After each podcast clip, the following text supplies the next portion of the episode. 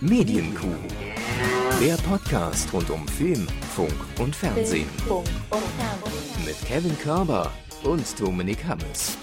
Es tut richtig gut, wieder in so eine reguläre, so eine richtig reguläre Folge reinzukommen. Hallo, Herr Hammes. Hallo, Herr Körber. Finden Sie? Ja, also letzte, letzte Woche, das war mir alles zu wild. Also da, das war zu unkoordiniert. Da hat keiner mehr durchgeblickt, was überhaupt Sache ist. Es gab keine Timecodes zu irgendwelchen Themen. Äh, Die ganze, die ganze Podcast-Welt stand wirklich Kopf. Es gab Demonstrationen hier. Also, äh, es war Wahnsinn. Können wir nicht mehr Der, machen. der wilde, wilde Westen war das, ja. Der Wilde Westen. Schön, dass ihr also dabei seid zur ähm, ersten regulären Ausgabe nach unserer Sommerpause. Das ist die Folge 389. Drei, acht, neun. Danke, dass Sie es nochmal ausgeschrieben haben, die Zahl für uns, wie auf so einem Scheck in, in Worten. Ja. Ähm, Meine Lieblingsaufgaben damals im Matheunterricht. Schreiben Sie die Zahl bitte in Worten aus. ja, Wir wurden auch ganz, gesiezt in der Grundschule. Ganz tolle Sache. Wer, wer da schon durchgefallen ist, der darf auch nicht wählen am Sonntag. Ähm, Oh Gott. Nein, natürlich darf jeder wählen. Sollte je, muss, je, also darf jeder und sollte jeder wählen, ne? Sagen wir so. Wenn ihr es noch nicht getan habt, ich glaube, für Briefwahl wird es ein bisschen eng, ähm, dann geht ins äh, Wahllokal eurer Wahl. Eurer Wahl. Ja, ich bitte darum. Und ähm, wir müssen alle ganz stark sein, denn wir, der Wahlkampf war ja, egal wie ihr politisch eingestellt seid, furchtbar. Ja, muss man einfach mal sagen. Der, der Wahlkampf war eine psychische Tortur für uns alle. für uns alle. Ja. Ja, für uns alle. Also, Wir wir sitzen da ja alle leider im, im gleichen Sturm in unterschiedlichen Booten. Und ähm, ja, es wird jetzt noch einmal furchtbar. Wir erinnern uns alle an die Elefantenrunde damals, ich glaube 2005 war es. Ich habe sie mir nochmal Ähm, angeguckt. Das oh ZDF Gott. hat sie neulich nochmal hochgeladen und ich habe Ah. nochmal reingeguckt, die ersten zehn Minuten, als Gerhard Schröder da einfach breitbeinig und ich glaube mit, mit dem Rotwein schon intus äh, saß und einfach behauptet hat, also äh, Entschuldigung, Frau Merkel, ja, also wir stellen ja die nächste Regierung. Also was erzählen Sie denn da? Und Merkel da echt noch, eigentlich noch Kind, ja, Fast Er hat sagen. schon wie so ein eingeschüchtertes Kind gewirkt, ja, so ein bisschen. wirklich so, okay, wenn der Mann das sagt, aber wir haben doch eigentlich Aber es ist doch gewonnen. ganz knapp und wir warten doch nur noch auf die Auszeit. Es kann doch. Nein, nein, nein. Also da Also, können wir uns ja sicher sein, ne? wirklich das grandios. Da haben wir, da haben wir früher Juckpulver draus gemacht und wir machen auch die nächste Regierung, ja. Ja. Also entschuldigen Sie mal, Frau Merkel. Nein, also äh, wirklich, guckt's euch an. Es ist grandios. Ähm, eine Sternstunde, wie auch äh, Guido Westerwelle, Gott, Gott hab ihn selig, äh, da noch dabei sitzt und, und Stoiber daneben und die sich alle angucken nach dem Motto, passiert das hier gerade wirklich? Ja, also, Hat er das gesagt? welcher Coach hat ihm denn das auf, aufgetischt, dass Hat er er- so hier reden Hat sollte? er etwa Naja. einen Knopf im Ohr, wo Kinder etwas einflüstern? Man weiß es heutzutage ja alles nicht. Nein. Also guckt es euch bitte an und geht wählen. Ähm, seht es als, als äh, Pflicht an und genau. Das ist jedenfalls die letzte Folge unter Merkel. Kann man so sagen? Ne? Ja, Also ich- die nächste doch, doch. Folge, die rauskommt, haben. Also natürlich gibt's noch diese Übergangszeit, wo sie, äh, wo, wo sie nicht, Ja, nicht mehr gewählt Papier. ist, aber noch äh, im Amt natürlich. Aber grundsätzlich ist Aber es das hier, ist- ja. Ja? Ja, aber diese Übergangszeit, das ist für mich so ein bisschen wie Freitag vorm Urlaub. Ne? Also da weiß man schon, okay, ich gehe noch zur Arbeit, aber läuft heute eigentlich nichts mehr, sagen wir, wie es ist. Schreibe ich noch mein Übergabeprotokoll, Ja. Abwesenheitsnotiz rein. zwischen den Regierungen. Da werden noch mal ein, zwei Gesetze rausgeballert, mit denen keiner gerechnet Ja. hat. Und dann war's das auch wieder. Eben. Ach, ja. Übrigens, äh, falls sich einige gewundert haben, falls meine Stimme so ein bisschen belegt sein soll und ich mich heute anders anhöre, es ist nicht, es ist nicht die berühmte Körpertransformation, Nicht also zumindest stimmlich. Ähm, äh, bin ein bisschen erkältet, wie das immer so ist im Urlaub. Ne? Dann kommt's meistens raus und, und aber alles gut, ne? nichts Dramatisches. Ähm, wird schon, äh, bin schon wieder auf dem Weg der Besserung. Bei mir ist das immer so, wenn an Tag zwei wird's entweder schon wieder besser oder richtig schlimm. Und es wird schon tendenziell wieder besser. Also von daher glaube ich es wirklich nur irgendwie unterkühlt, verkühlt, was weiß ich. So, ähm, wollen wir anfangen, Hermes? Warm gequatscht sind wir. Möchten Sie in die Rubrik einsteigen? Ja. Okay, ich gucke mal, ob, ob ich die Knöpfe noch bedienen kann. Ich weiß es ja nie so genau, wenn ich ehrlich bin. Fernsehen. Butterweich. Also so geil war es noch den, den Jingle zu hören. Andere machen es doch auch. Ja. Ja, aber sie machen es besonders also mit viel Liebe. auch. Das merkt man. Doch. Herr Hammers, wir waren gerade eben schon bei der Bundestagswahl und ähm, ich will an dieser Stelle äh, kleine Dauerwerbesendung ähm, ein Format meines Arbeitgebers äh, hier mal kurz herausheben. Wir haben uns, Sie erinnern sich vielleicht gefragt, als es angekündigt wurde, wie sieht denn diese Pro7 Bundestagswahlshow aus? Ja, also dieser äh, Titel, der hat ja schon gesagt, es ist jetzt wahrscheinlich keine äh, ähm, politische Talkshow, wie wir sie so klassischerweise kennen, sage ich jetzt mal, sondern da, da gibt's wahrscheinlich noch irgendwie ein paar Elemente, die natürlich dafür sorgen, dass es auch zur Show wird. Und ähm, es sind jetzt drei Ausgaben äh, gelaufen. Und zwar die ersten beiden jeweils mit, ähm, die erste war mit Annalena Baerbock, äh, die zweite mit Olaf Scholz. Herr Laschet blieb fern, ja. Also hat wohl gesagt, ah, das passt zwischen diesen ganzen Rezo-Interviews und so passt es nicht mehr rein bei mir. Schade ähm, muss ich absagen. Aber deshalb hat man sich für die dritte Ausgabe der Bundestagswahlshow, die lief gestern ähm, auf Pro7 und die will ich hier auch äh, explizit hervorheben, ein bisschen was anderes überlegt. Also während die Spitzenkandidatin und der Spitzenkandidat äh, von Grüne und, und SPD jeweils im Einzelgespräch, sagen wir es mal so, mit ähm, Louis Klamroth, der die Sendung moderiert, ähm, verbrachten und es verschiedene kleine Spielrunden gab. Aber man muss, darf sich das jetzt wirklich nicht als Spielshow vorstellen. Es war einfach das Thema äh, des Wahlprogramms und äh, die, die politischen Themen einfach ein bisschen anders aufbereitet. Ja, aber jetzt nicht so weltverändernd, dass man sagt, das hat man noch nie gesehen. So, bis hierhin. Aber gestern gab es dann die dritte Ausgabe, die natürlich noch irgendwie disponiert war, weil es hätte ja auch sein können, dass Herr Laschet sich nochmal die Umfragewerte reingeben lässt und sagt, ach, vielleicht sollte ich doch nochmal zu Pro7 am, äh, am äh, was war gestern eigentlich? Mittwoch, ne? Genau. Und äh, das hat er aber nicht gemacht und deshalb hat man auf eine andere Version der Bundestagswahlshow gesetzt, die ich sehr klasse fand. Es waren nämlich äh, vorne wie in so einem Halbkreis vor der Bühne ähm, jeweils zwei Vertreter aller Fraktionen, die derzeit im Bundestag sitzen, versammelt. Und ähm, Herr Amthor hatte wieder einen Auftritt für die CDU. Den hat man auch schon lange nicht mehr gesehen. Philipp äh, Fipsi, nee, Fipsi war, war Philipp Rösner, ne, damals. Oh Gott. Philipp Amthor. Heißt der Philipp Amthor? Oh Gott.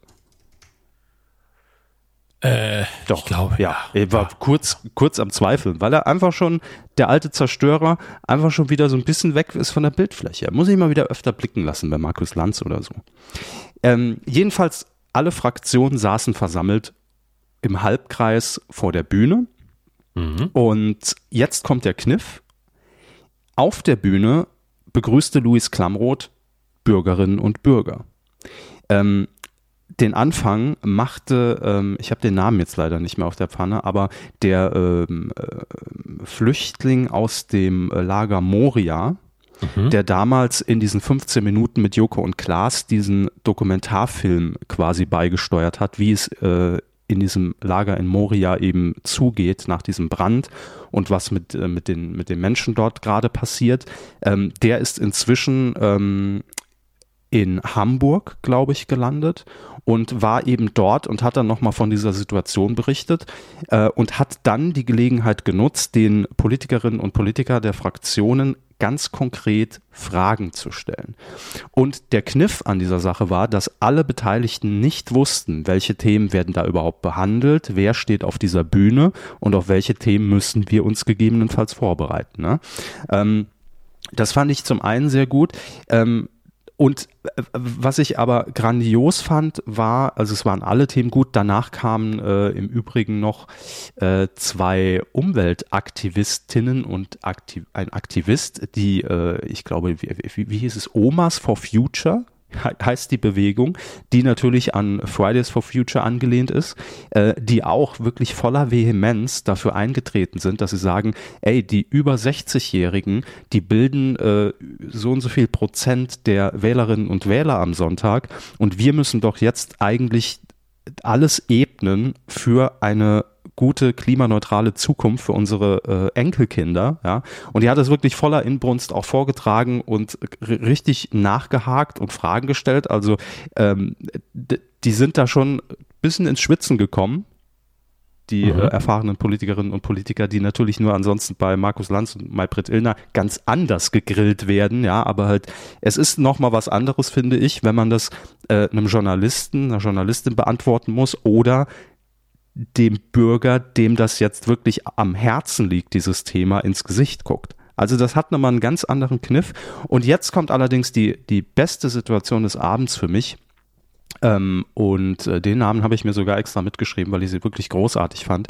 Dann kam plötzlich eine Frau auf die Bühne mit einem Rucksack und setzte sich auch gar nicht auf dieses Sofa, das vorbereitet war, sondern setzte sich vor diesen Halbkreis auf die Treppe. Ähm, das war Erika Heine, und ähm, sie berichtete über Obdachlosigkeit in Deutschland, genauer gesagt in Hannover, denn sie wurde obdachlos ähm, und hat einfach sehr krass und bildlich dargelegt, dass sie auch bis vor Jahren ganz normal in einer Wohnung lebte, einen Job hatte und dann aber durch äh, Enteignung, durch Gentrifizierung ihre Wohnung verloren hat und dann in eine ganz böse Spirale geraten ist und einfach jetzt auf der Straße lebt, auf der Straße schlafen muss und äh, da auch äh, über Gewalt gegenüber Obdachlosen berichtet hat, obdachlosen Frauen insbesondere, ähm, was alle Beteiligten echt die Tränen teilweise in, in, in die Augen äh, ähm, setzte. Und es war schon eine sehr bedrückende Situation, weil sie das sehr klar und sehr fokussiert und äh, äh, erzählt hat. Und ich fand, also da hatte mich das Format endgültig, weil das einfach ein guter Kniff ist. Es, es war, natürlich gab es bei ARD und ZDF auch diese Bürgersprechstunden ne, und, und, und Wahlarena und hin und her. Aber da kamen einfach auch ähm, Themen auf den Tisch, die in auch diesen ganzen Triellen, die wir gesehen haben, einfach gefehlt haben. Und auf eine sehr verständliche und, und, und angreifbare Art und Weise, weil die Bürgerinnen und Bürger es aus ihrer Sicht erzählten, wo die Probleme eigentlich sind. Ja? Und Erika Heine, total geiler Move, hat am Ende sich dann nochmal dahin gehockt, nachdem dieser fünf, also war jeweils immer so ein 15, 20 Minuten Block für das Thema äh, und saß dann am Ende wieder vor den Politikerinnen und Politikern und sagte, sie lädt jetzt gerne, es war übrigens eine Live-Sendung, äh, jeden ein, der möchte, mal einen Tag mit ihr auf der Straße zu verbringen. Geiler Move. Und dann äh, ging es natürlich los, FDP direkt, ja, mache ich gern. Ich, wir, wir gucken auch, ob wir Anträge für sie finden, dass das, dass das irgendwie besser wird, ihre Situation, müssen wir uns genauer angucken und hin und her. Ähm, Saskia Esken von der SPD hat direkt gesagt, ja, und sie lädt sie auch direkt ein in, in, in die nächsten Besprechungen zum Thema Wohnungsnot in Deutschland und Armut und Obdachlosigkeit. Also es war einfach eine ganz andere Dynamik als in so einer herkömmlichen ähm, äh, Interviewsituation. Und ich würde mir wirklich wünschen, äh, dass äh, diese Bundestagswahlshow in einer anderen Form in Zukunft einfach weitergeht. Dass man das einmal im Monat macht, ähm, dass Politiker einfach da sitzen, nicht wissen, womit werden sie jetzt konfrontiert und dass einfach Bürgerinnen und Bürger aus ihren alltäglichen Problemen berichten. Ich fand es richtig gut, wirklich. Klingt wirklich nach einer guten Sendung. Also nachdem ich jetzt vorher so gejammert habe über den Wahlkampf und über die verschiedenen Sendungen, aber das liegt ja auch eher an den wahlkämpfenden Personen ganz oft. Natürlich auch an den äh, Journalisten zur Wahl, aber ich habe nie genügend Muße gehabt, mir eine richtige Wahlsendung anzugucken. Gebe mhm. ich jederzeit zu. Ich habe mir nur Ausschnitte angeguckt, habe ein paar Artikel gelesen, weil ich den Wahlkampf sehr belastend fand tatsächlich. Ähm, aber das klingt nach einer guten Sendung. Also kann ich nur unter, unterschreiben, äh, dass das irgendwie fortgesetzt wird. Und ja, quotentechnisch ähm, war okay, sagen wir es mal so. Aber ähm, das ist ja, haben wir ja auch in den vergangenen Sendungen besprochen, diese Transformation, die ja auch eigentlich jeder Privatsender gerade oder die größeren Privatsender gerade so machen, äh, mehr hin auf Information. Und das ist ein Format, was eigentlich perfekt, finde ich, so zu Pro7 passt, weil es ist eine frische Aufmachung. Es war ein cooles Studiodesign Klar, spielt nur eine untergeordnete Rolle, aber es war nicht altbacken. Luis Klamroth als Moderator, ich finde ihn sehr souverän und passend für die Zielgruppe. Ähm, und äh, ja, von daher könnte ich mir das durchaus vorstellen, dass man das zumindest regelmäßiger im Programm hat. Wer es verpasst hat, äh, gerne noch nachholen. Äh, Gibt es ja online nochmal zum, zum Reingucken. So, Ähm, Herr Hammes, ich will, äh, wir, ich bin ja auch, ich sehe mich ja auch als, als, als Mensch der, der, der Service, der Dienstleistung Ihnen gegenüber. Und ich mhm. muss Sie an etwas erinnern, dass wir beide, außer Sie haben es vielleicht zufällig gesehen, noch nachholen müssen.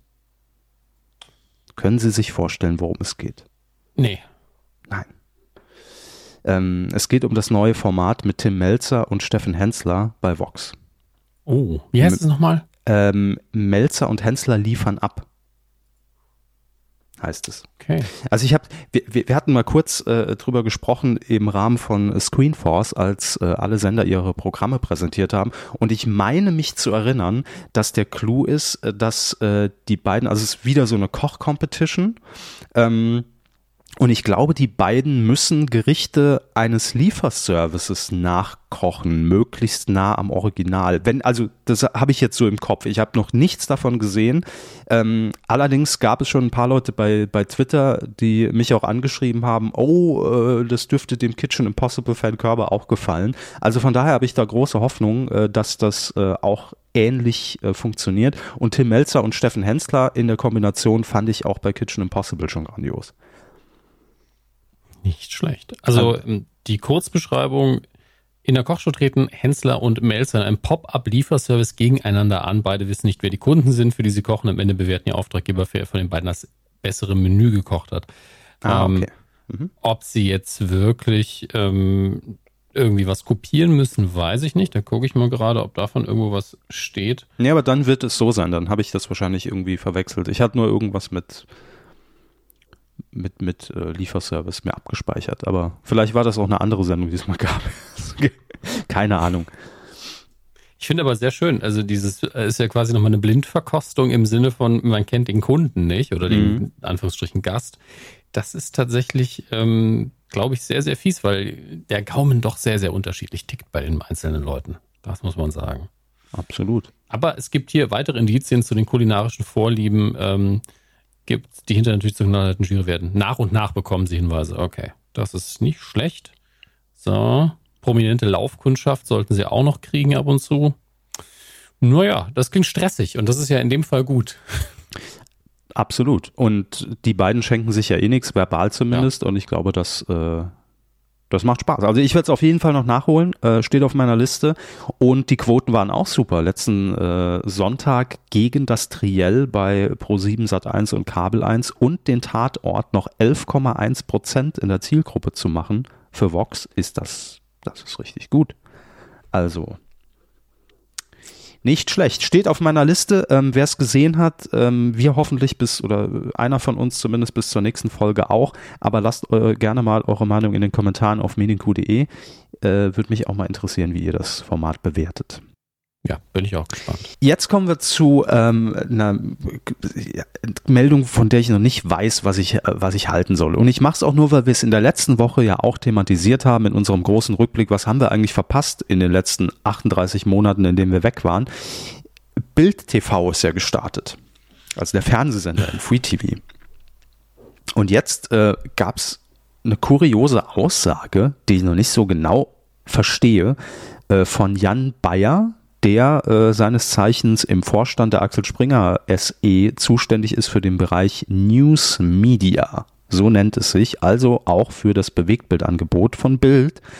Und jetzt ist es ja so, dass man, also es gab ja, muss man so ein bisschen die Geschichte betrachten, Bild Live ja schon länger auf Bild.de als Online-Format. So.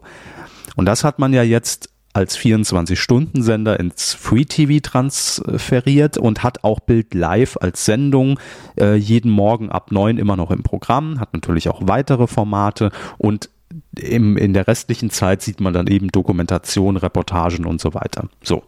Und jetzt sagt äh, Jan Bayer in einem Interview, dass geplant ist, Bild Live mittelfristig, was auch immer das bedeutet, ins Bezahlangebot von Bild Plus online zu integrieren. Also das heißt aber doch de facto, wenn ich das richtig verstehe und irgendwie weiß ich nicht genau, was sie da vorhaben, dass man Bild Live als, also als Sendung betrachtet, dass man dafür bezahlen muss, also hinter der Bezahlschranke bei Bild Plus, ich es aber frei sehen kann im Free TV? Was ist das denn für ein, also ver Ja, verstehen Sie das? Also ohne konkrete Hinweise bedeutet integrieren ja erstmal gar nichts. Also das kann genauso sein wie, ja, das, was gratis ist, spiegeln wir eins zu eins in der Bezahl-App, was Sie jetzt quasi mutmaßen. Ist natürlich Quatsch irgendwo, aber äh, für Also Leute, das, das für Leute, Zitat, nicht- äh, das er in ja. der Süddeutschen Zeitung gegeben hat, nur um es zu vervollständigen, heißt genau, mittelfristig wird Bild Live ein wichtiger Teil unseres Bezahlangebots, also von Bild Plus. Denn wir sind überzeugt davon, dass herausragender Journalismus nicht kostenlos sein kann. ja gut, das wiederum würde ja bedeuten, dass man das Gratis-Angebot einstellt. Online ja. Also ich kann ja jetzt auch, also habe ich nicht kontrolliert, aber würde ich mal vermuten, auf Bild.de wahrscheinlich auch Bild TV mir angucken. Weil es läuft ja auch im Free TV. Ich kann sie auch so empfangen, ohne irgendwas dafür zu bezahlen. Aber ist, ist der Sender dann werbefinanziert? Ja.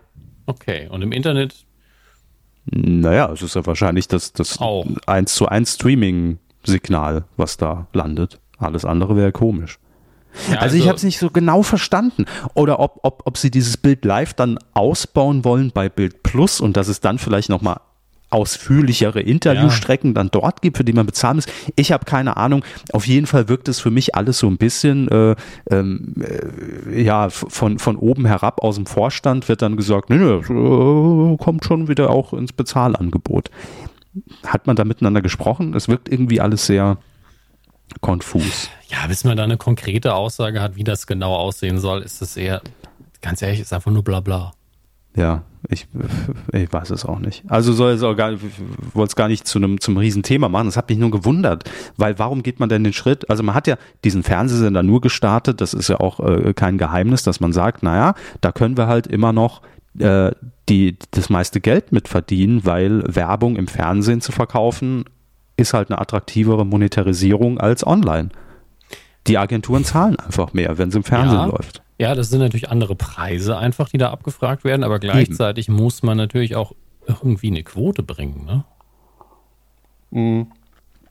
Das stimmt.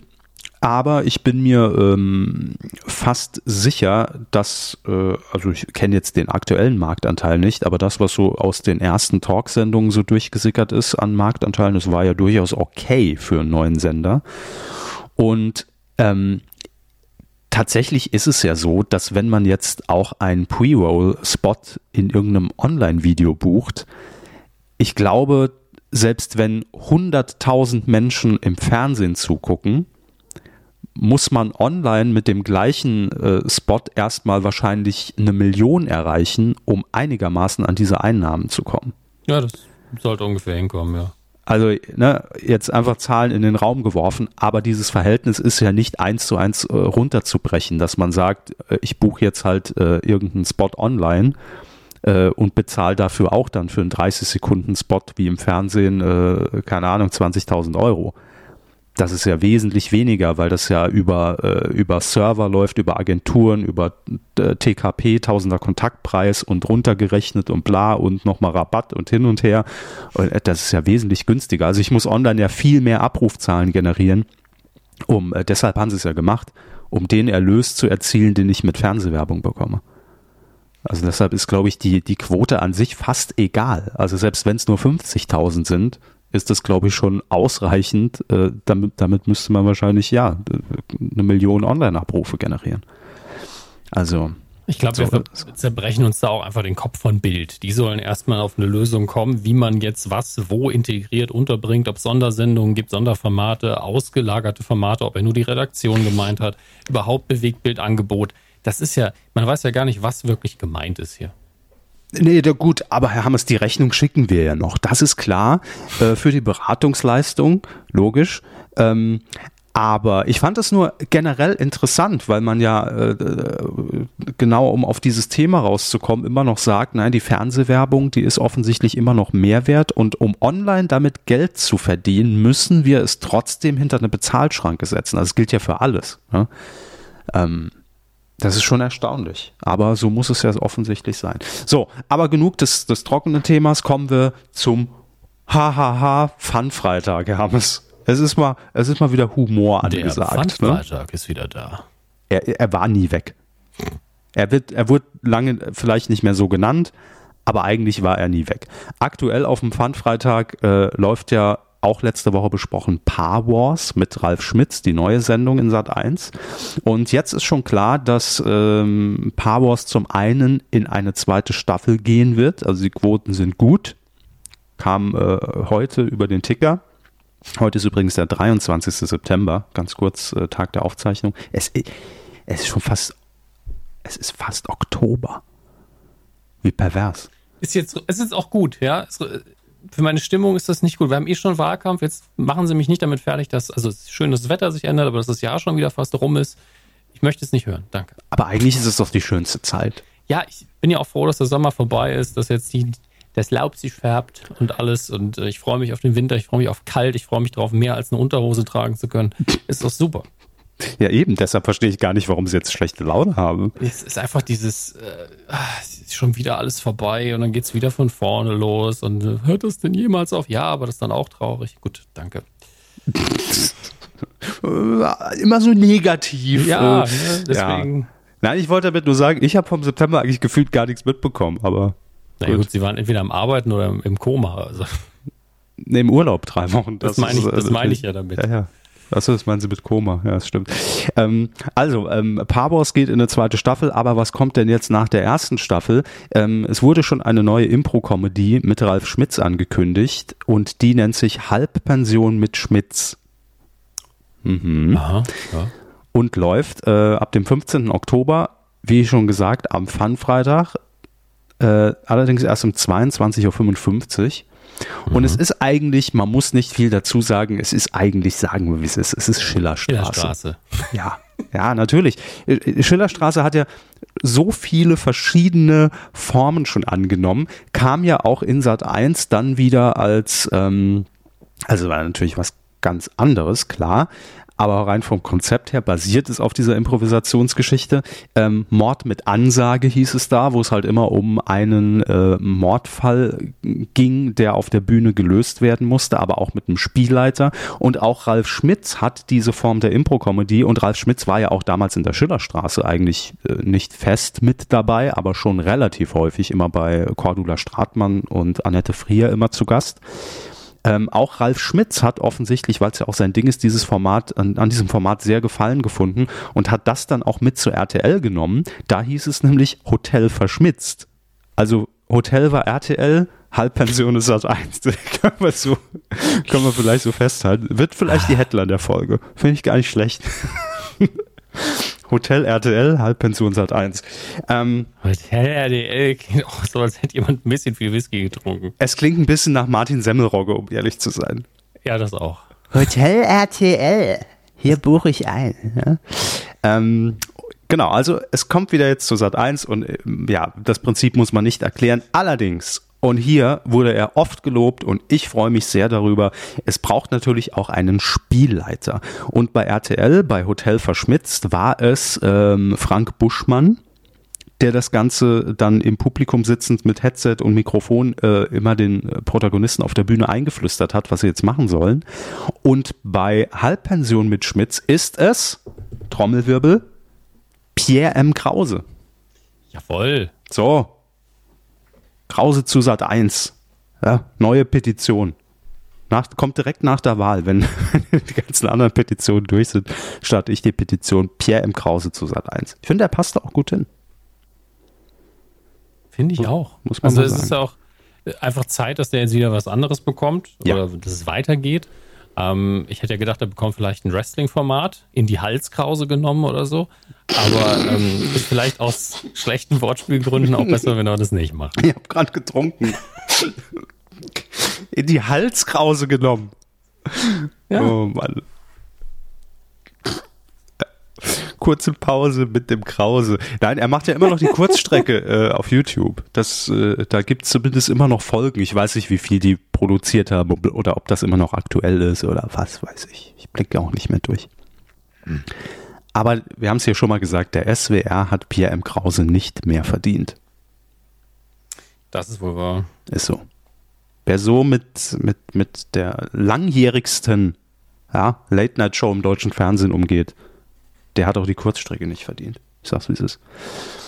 So. Herr Hammes, ich freue mich auch schon wieder auf Oktober, denn äh, am 16. Oktober genauer gesagt ist bei mir schon ein ganz, ganz rotes Kreuz im Kalender markiert. Dann geht's mal wieder ab. Ich sitze wieder da ähm, mit äh, Pfeife in einem schön karierten Umhang, mit äh, Lupe und äh, werde genauestens jedes Detail analysieren, denn dann startet wieder The Mask Singer auf Pro 7. Yay! Ja, ich weiß. Sie haben für das Format nicht so viel übrig, aber ähm, ich habe auch wieder Bock es ist ja, also wir haben ja zwei Staffeln pro Jahr, aber die letzte, die liegt jetzt auch schon wieder gefühlt ewig zurück. Ich kann mich auch schon überhaupt nicht mehr dran erinnern. Das ist, jetzt sind wir schon bei Mask Singer an dem Status wie damals so die Anfangszeit bei DSDS oder, äh, oder, oder damals so bei Big Brother, wo man dann überlegt hat, ach ja, wer hat denn eigentlich nochmal die dritte Staffel gewonnen? Und so geht's mir gerade bei Mask Singer, dass ich Ihnen jetzt schon nicht mehr eigentlich sagen könnte, welche Masken in der letzten Staffel dabei waren oder welche Promis da drunter waren. Ich habe keine Ahnung. Wirklich. Da müsste ich jetzt schwer überlegen. Ich bin sowas von raus. Und das ist bei mir aber auch gleichzeitig wieder der Punkt, wo ich sage, jo, da kann jetzt mal Nachschub kommen. Gib Mask Singer, Herr Pro7. Ähm, was bekannt ist, Ruth Moschner und Ray Garvey sind weiterhin im Ratepanel. Und äh, okay. es wurde auch schon ein erstes Kostüm äh, enthüllt, und zwar letzte Woche bei Schlag den Star ist es im Hintergrund rumgelaufen, jetzt auch offiziell ist es der Hammerhai. Ist ja, bitte? Es ist einfach nur, ich stelle mir das Kreativmeeting auch so vor wieder, ne? Einfach den Hai, nein, nein, nein, den Hammerhai. Ja, aber Noch man muss ja, immer. Herr Hammers, man muss ja mit, äh, der Hammershai, man muss ja mit allem rechnen. Ist wahrscheinlich Hendrik Hai dann da drin, ne? Den kennt keiner mehr, also könnte er es durchaus sein. Eben, aber ähm, so. vielleicht ist ja schon dieser, dieser Begriff, ich rechne ja immer mit allem, vielleicht ist ja schon dieser Begriff Hammer irgendein mhm. Indiz auf denjenigen, der drunter steckt. Vielleicht Sonja MC Kraus, Hammer. weil sie mal Do It Yourself moderiert hat. MC Hammer. MC Hammer, ja. ja. Oder äh, hier, äh, Culture Candela, du bist Hammer. Kann alles sein. Sind ich wir doch mal ehrlich, das ist doch das Gleiche, wie wenn wir wieder Namen aus dem Lostopf ziehen. Das ganze Format basiert doch nur darauf. Absolut. Ja. Aber das macht es ja auch so spannend. Ich setze schon mal die Rechnung auf. Setzen Sie schon mal auf, ja. Ich, ich äh, das kann ich in die Hauspost geben. Das kommt einfach, relativ schnell an. Ich schicke schick Ihnen einfach die Rechnung, Sie leiten es direkt an die Buchhaltung weiter und dann wird das einfach mal dann nicken. Sie müssen einfach nur dazu, jemand dazu bringen, dass er nickt. Ja, Stempel so setze ich auch drauf. Das ist alles ja. gar kein Problem, das geht durch. Ich glaube, da wird auch nichts geprüft. 9, 9, 9, 9, 9. Nehmen Sie lieber 9, viele Nullen. Nullen haben keinen Wert. Neun sind immer so groß attraktiv, einfach viele Nullen dahinter. Einfach eine Eins am Anfang und dann so 17, 9. Möglichst so. niedrige Zahlen, dass kein Misstrauen entsteht. 1, 0, 0, 0, 0, 0, 0. 0, 0, 0, 0, 0. Naja, naja. Ich habe auf Twitter schon den Mega-Gag dazu rausgehauen. Gewöhnt euch dran, er wird am 16. Oktober wiederkommen. Ich sage, der Hammerhai ist äh, Linda de Mol, denn okay. es geht ja schließlich ums Heiraten. Hermes, ähm, wir gehen. Ich bin stolz wie eine Mutter. Also, ja. Wir gehen mm. jetzt Pay-TV und da äh, passieren auch kuriose Sachen. Ich habe hatten Sie jemals in Ihrem Leben und ich kenne die Antwort natürlich, aber ich mach's provokant. Hatten Sie schon mal ein Sky-Abo? Äh, es läuft sogar noch eins, also zumindest Sky Ticket oder Sky Go. Ich bin mir nicht mehr sicher. Ah, okay, das ja gut. Ja, das ist ja die einfachere Methode, ne? ja. inzwischen an, an, an Pay-TV ranzukommen. gekündigt, deswegen ist es nur noch ein halbes Jahr oder so. Also ich kenne ja und Sie auch wahrscheinlich noch Pay-TV. Äh, da saß ich noch äh, an einer äh, an, an, an meinem PC mit einer TV-Karte und habe irgendeine illegale Software installiert, um dann Premiere zu entschlüsseln. Ne? Das sind noch meine Pay-TV-Zeiten. Alles verjährt natürlich. Ähm, hat nie funktioniert, der Scheiß. Wirklich nie. Also man hat dann immer irgendwie, wenn mal so ein Boxkampf lief, so Mike Tyson gegen sonst irgendwas und wollte dann irgendwie angeben und hat gesagt, guck mal Mama, ich habe das freigeschaltet. Äh, man hat ja bei Premiere früher immer nur den Ton gehört. Das wissen ja die, die ja. Jüngeren gar nicht mehr. Man, den Ton hat man immer gehört und dann hat man eben diese, dieses matschige, zeilenverschobene Bild gehabt. Ja. Ähm, bei Spielfilmen, bei allem, was man irgendwie auch wirklich genießen will, war es einfach Rotz natürlich. Aber ich sag mal, bei, bei einigen Dingen, wo, wo dann der Kommentar und die akustische Begleitung reicht, also Erotik und Sport, haben alle gesagt, ja, reicht mir. Danke, reicht dass. Sie es gesagt haben. Ja. Der ist doch so, ganz viele haben dann so, was läuft abends so, ah, heute ist Fußball, naja gut, der Kommentator sagt ja, wie es steht, und der Ball stimmt. bewegt sich ja schon irgendwie und danach dann wird halt gestöhnt für 90 Minuten, reicht ja auch. Also, Sind wir noch beim Fußball mit den 90 Minuten Stöhnen? nee, das ist, Sie meinen Tennis jetzt auch, da wird auch immer viel. ja. Aber, ähm, es ist, ich weiß nicht, ist Tennis oder ist Erotik? Wie viel Uhr haben wir? Äh, auch gut. Aber im Prinzip der erste Podcast, ne, den Premiere damals erfunden hat, muss man so sagen. Ähm, nee, es stimmt. Also das waren auch meine ersten sexuellen Erfahrungen. Einfach äh, schön so ein Soft, Softcore-Porno auf Premiere, nur den Ton.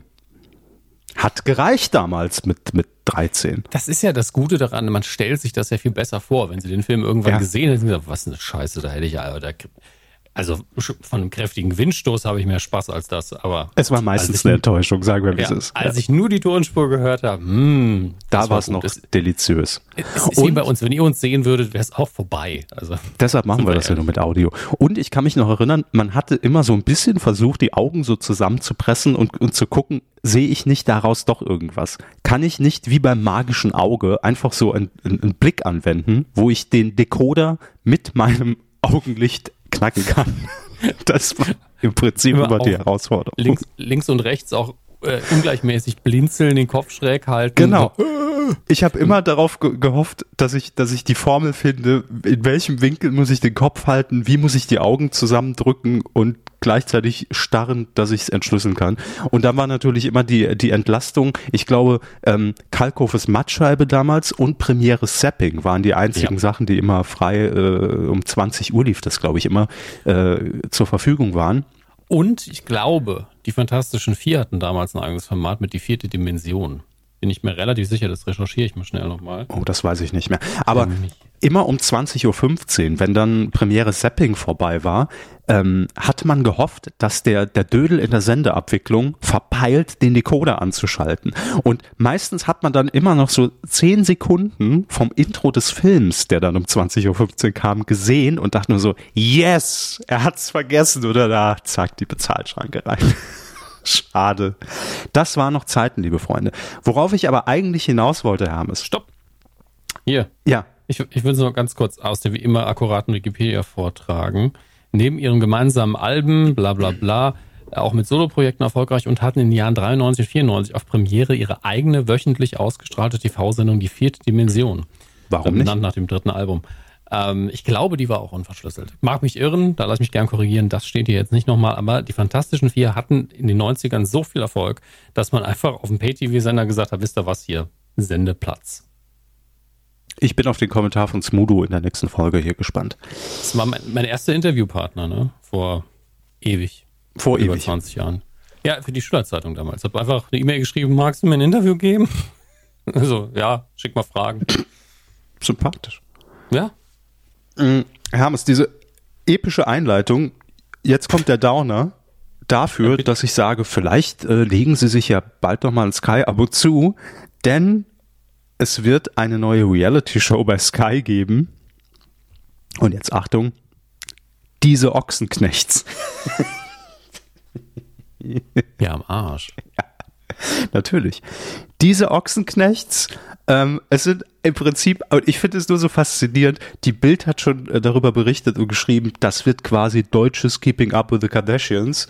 Ähm, kommt Anfang 2022, es wird schon fleißig gedreht und das Geile finde ich einfach, der Einzige, der nicht bei diese Ochsenknechts dabei ist, ist wer? Uwe Ochsenknecht. Ja, das dachte ich mir. Das ist einfach so lustig, wie dieser Name so. Es ist ja, also es ist ja, ein, es ist schon kein Name mehr. Es ist ja eigentlich eine Marke. Es ist im Prinzip ein Imperium. Äh, da ist, da ist Markenschutz angemeldet und den kann man sich einfach teuer kaufen, habe ich einfach das Gefühl inzwischen. Es wird natürlich mit dabei sein Natascha Ochsenknecht. Klar, nennen Sie einen Namen eines Kindes.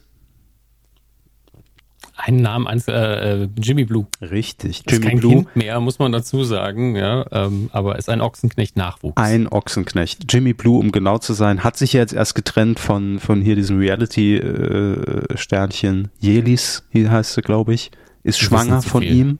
Warum wissen Sie so viel darüber? Ja, fragen Sie mich nicht. Mein, mein Google News Algorithmus ist manchmal echt ein Assi. aber ja, schwanger von ihm und wird natürlich auch in der Sendung stattfinden. Klar, wie geht es jetzt weiter? Sind getrennt, sie erwartet ein Kind. Oh Gott, oh Gott, oh Gott. Drama über Drama. Übrigens, der Vollständigkeit halber, es wäre noch Wilson Gonzales, Ochsenknecht und Cheyenne, Ochsenknecht. Und wer auch noch dabei ist, auch geil. Cheyennes Freund Nino, ohne Ochsenknecht. Und, jetzt kommt's, ich finde, das ist auch ein Label. Die Ochsenknecht Oma Bärbel.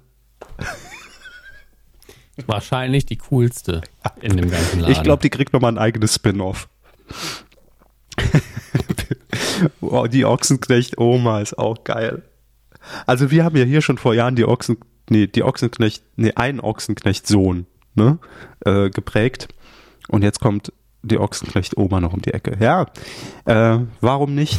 Ich glaube, dass das Ding rein inhaltlich hat das alle Chancen, ein Riesenerfolg zu werden, denn wer dahinter steckt, ist Bernd Schumacher. Und wenn ich mich nicht irre, ist Bernd Schumacher auch der, ja, er hat quasi Daniela Katzenberger kreiert.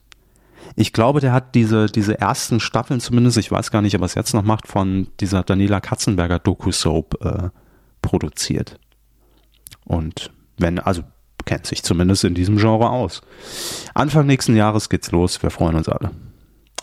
So, bleiben wir bei qualitativen Programmen, Herr Hammes. Wollen Sie auch irgendwann mal zitiert werden auf einer DVD-Box? Wir freuen uns alle, Kevin Körber, Mienko. Ey, das kann wirklich jeder immer einfach draufdrucken. Also, oh wenn man noch nicht weiß, was es wird, bitte, ne, dann kann man ja immer noch nachkorrigieren. Aber wir freuen, äh, freuen kann man sich tendenziell ja auf alles. Ja, also was man immer draufdrucken kann von uns ist, wir hoffen, es wird gut. Mhm, das geht immer. Ähm, ich wollte jetzt die grandiose Überleitung schaffen von, von einem qualitativen Programm zu mehreren qualitativen Programmen. Herr Hammers, die Emmys wurden verliehen. Korrekt. Die 73. Primetime Emmys. Und da gibt es ja, glaube ich, nochmal 400 andere Varianten. Aber die, auf die man dann doch immer schaut. Ähm, ich mag das eigentlich nicht, Preisverleihung so im Detail zu besprechen und ich habe sie mir nicht angeguckt. Ich habe mir ein, zwei Reden angeguckt, ein paar Dankesreden, ein bisschen die Journalie drumherum und muss leider sagen, dass die, äh, die rote Teppichberichterstattung irgendwie ein bisschen weird war. Also so ein bisschen für, für US-Verhältnisse unbeholfen. Ja, also, mhm. was ich übrigens auch bei den Oscars immer so ein bisschen stressig finde, weil jeder hat nur so 20 Sekunden, keiner kann sich wirklich auf ein Gespräch einlassen und es wirkt immer wie, ähm, vielleicht ist ganz gut, dass man nur die Frage stellt, was für ein Designer man trägt, weil die Frage kann man gut beantworten. Also äh, ein richtiges Gespräch kriegt man da eh meistens nicht hin. Ja, das ähm, wissen auch in der Regel die meisten noch, weil sie sich damit ja Wochen und Monate im Voraus beschäftigen müssen. Ja, das stimmt. Das wird das ja, oh Gott, ich will gar nicht wissen, wie das ist. Also wenn dann der Manager, der Publizist und irgendwie die eigene ähm, Garderobe-Person dann irgendwie in, in, Streit verfallen, welchen Designer man jetzt trägt. Der, also, puh, nee, nix für mich. Aber ähm, eher was für mich, oh Gott, Überleitungskrankheit, sind zum Teil die Kandidaten und zum Teil die Gewinner. Ich bin ja ganz, ganz großer Ted Lasso-Fan. Ähm, bespreche sogar wöchentlich immer die aktuellste Folge.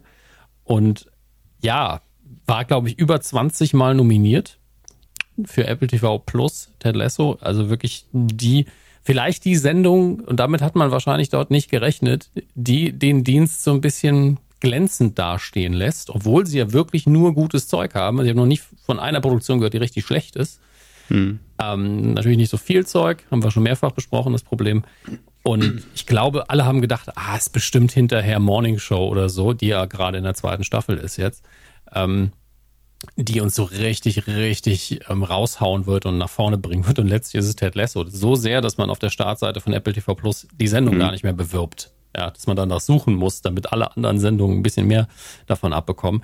Aber ähm, man hat, ähm, gerade, lassen Sie mich gerade schauen.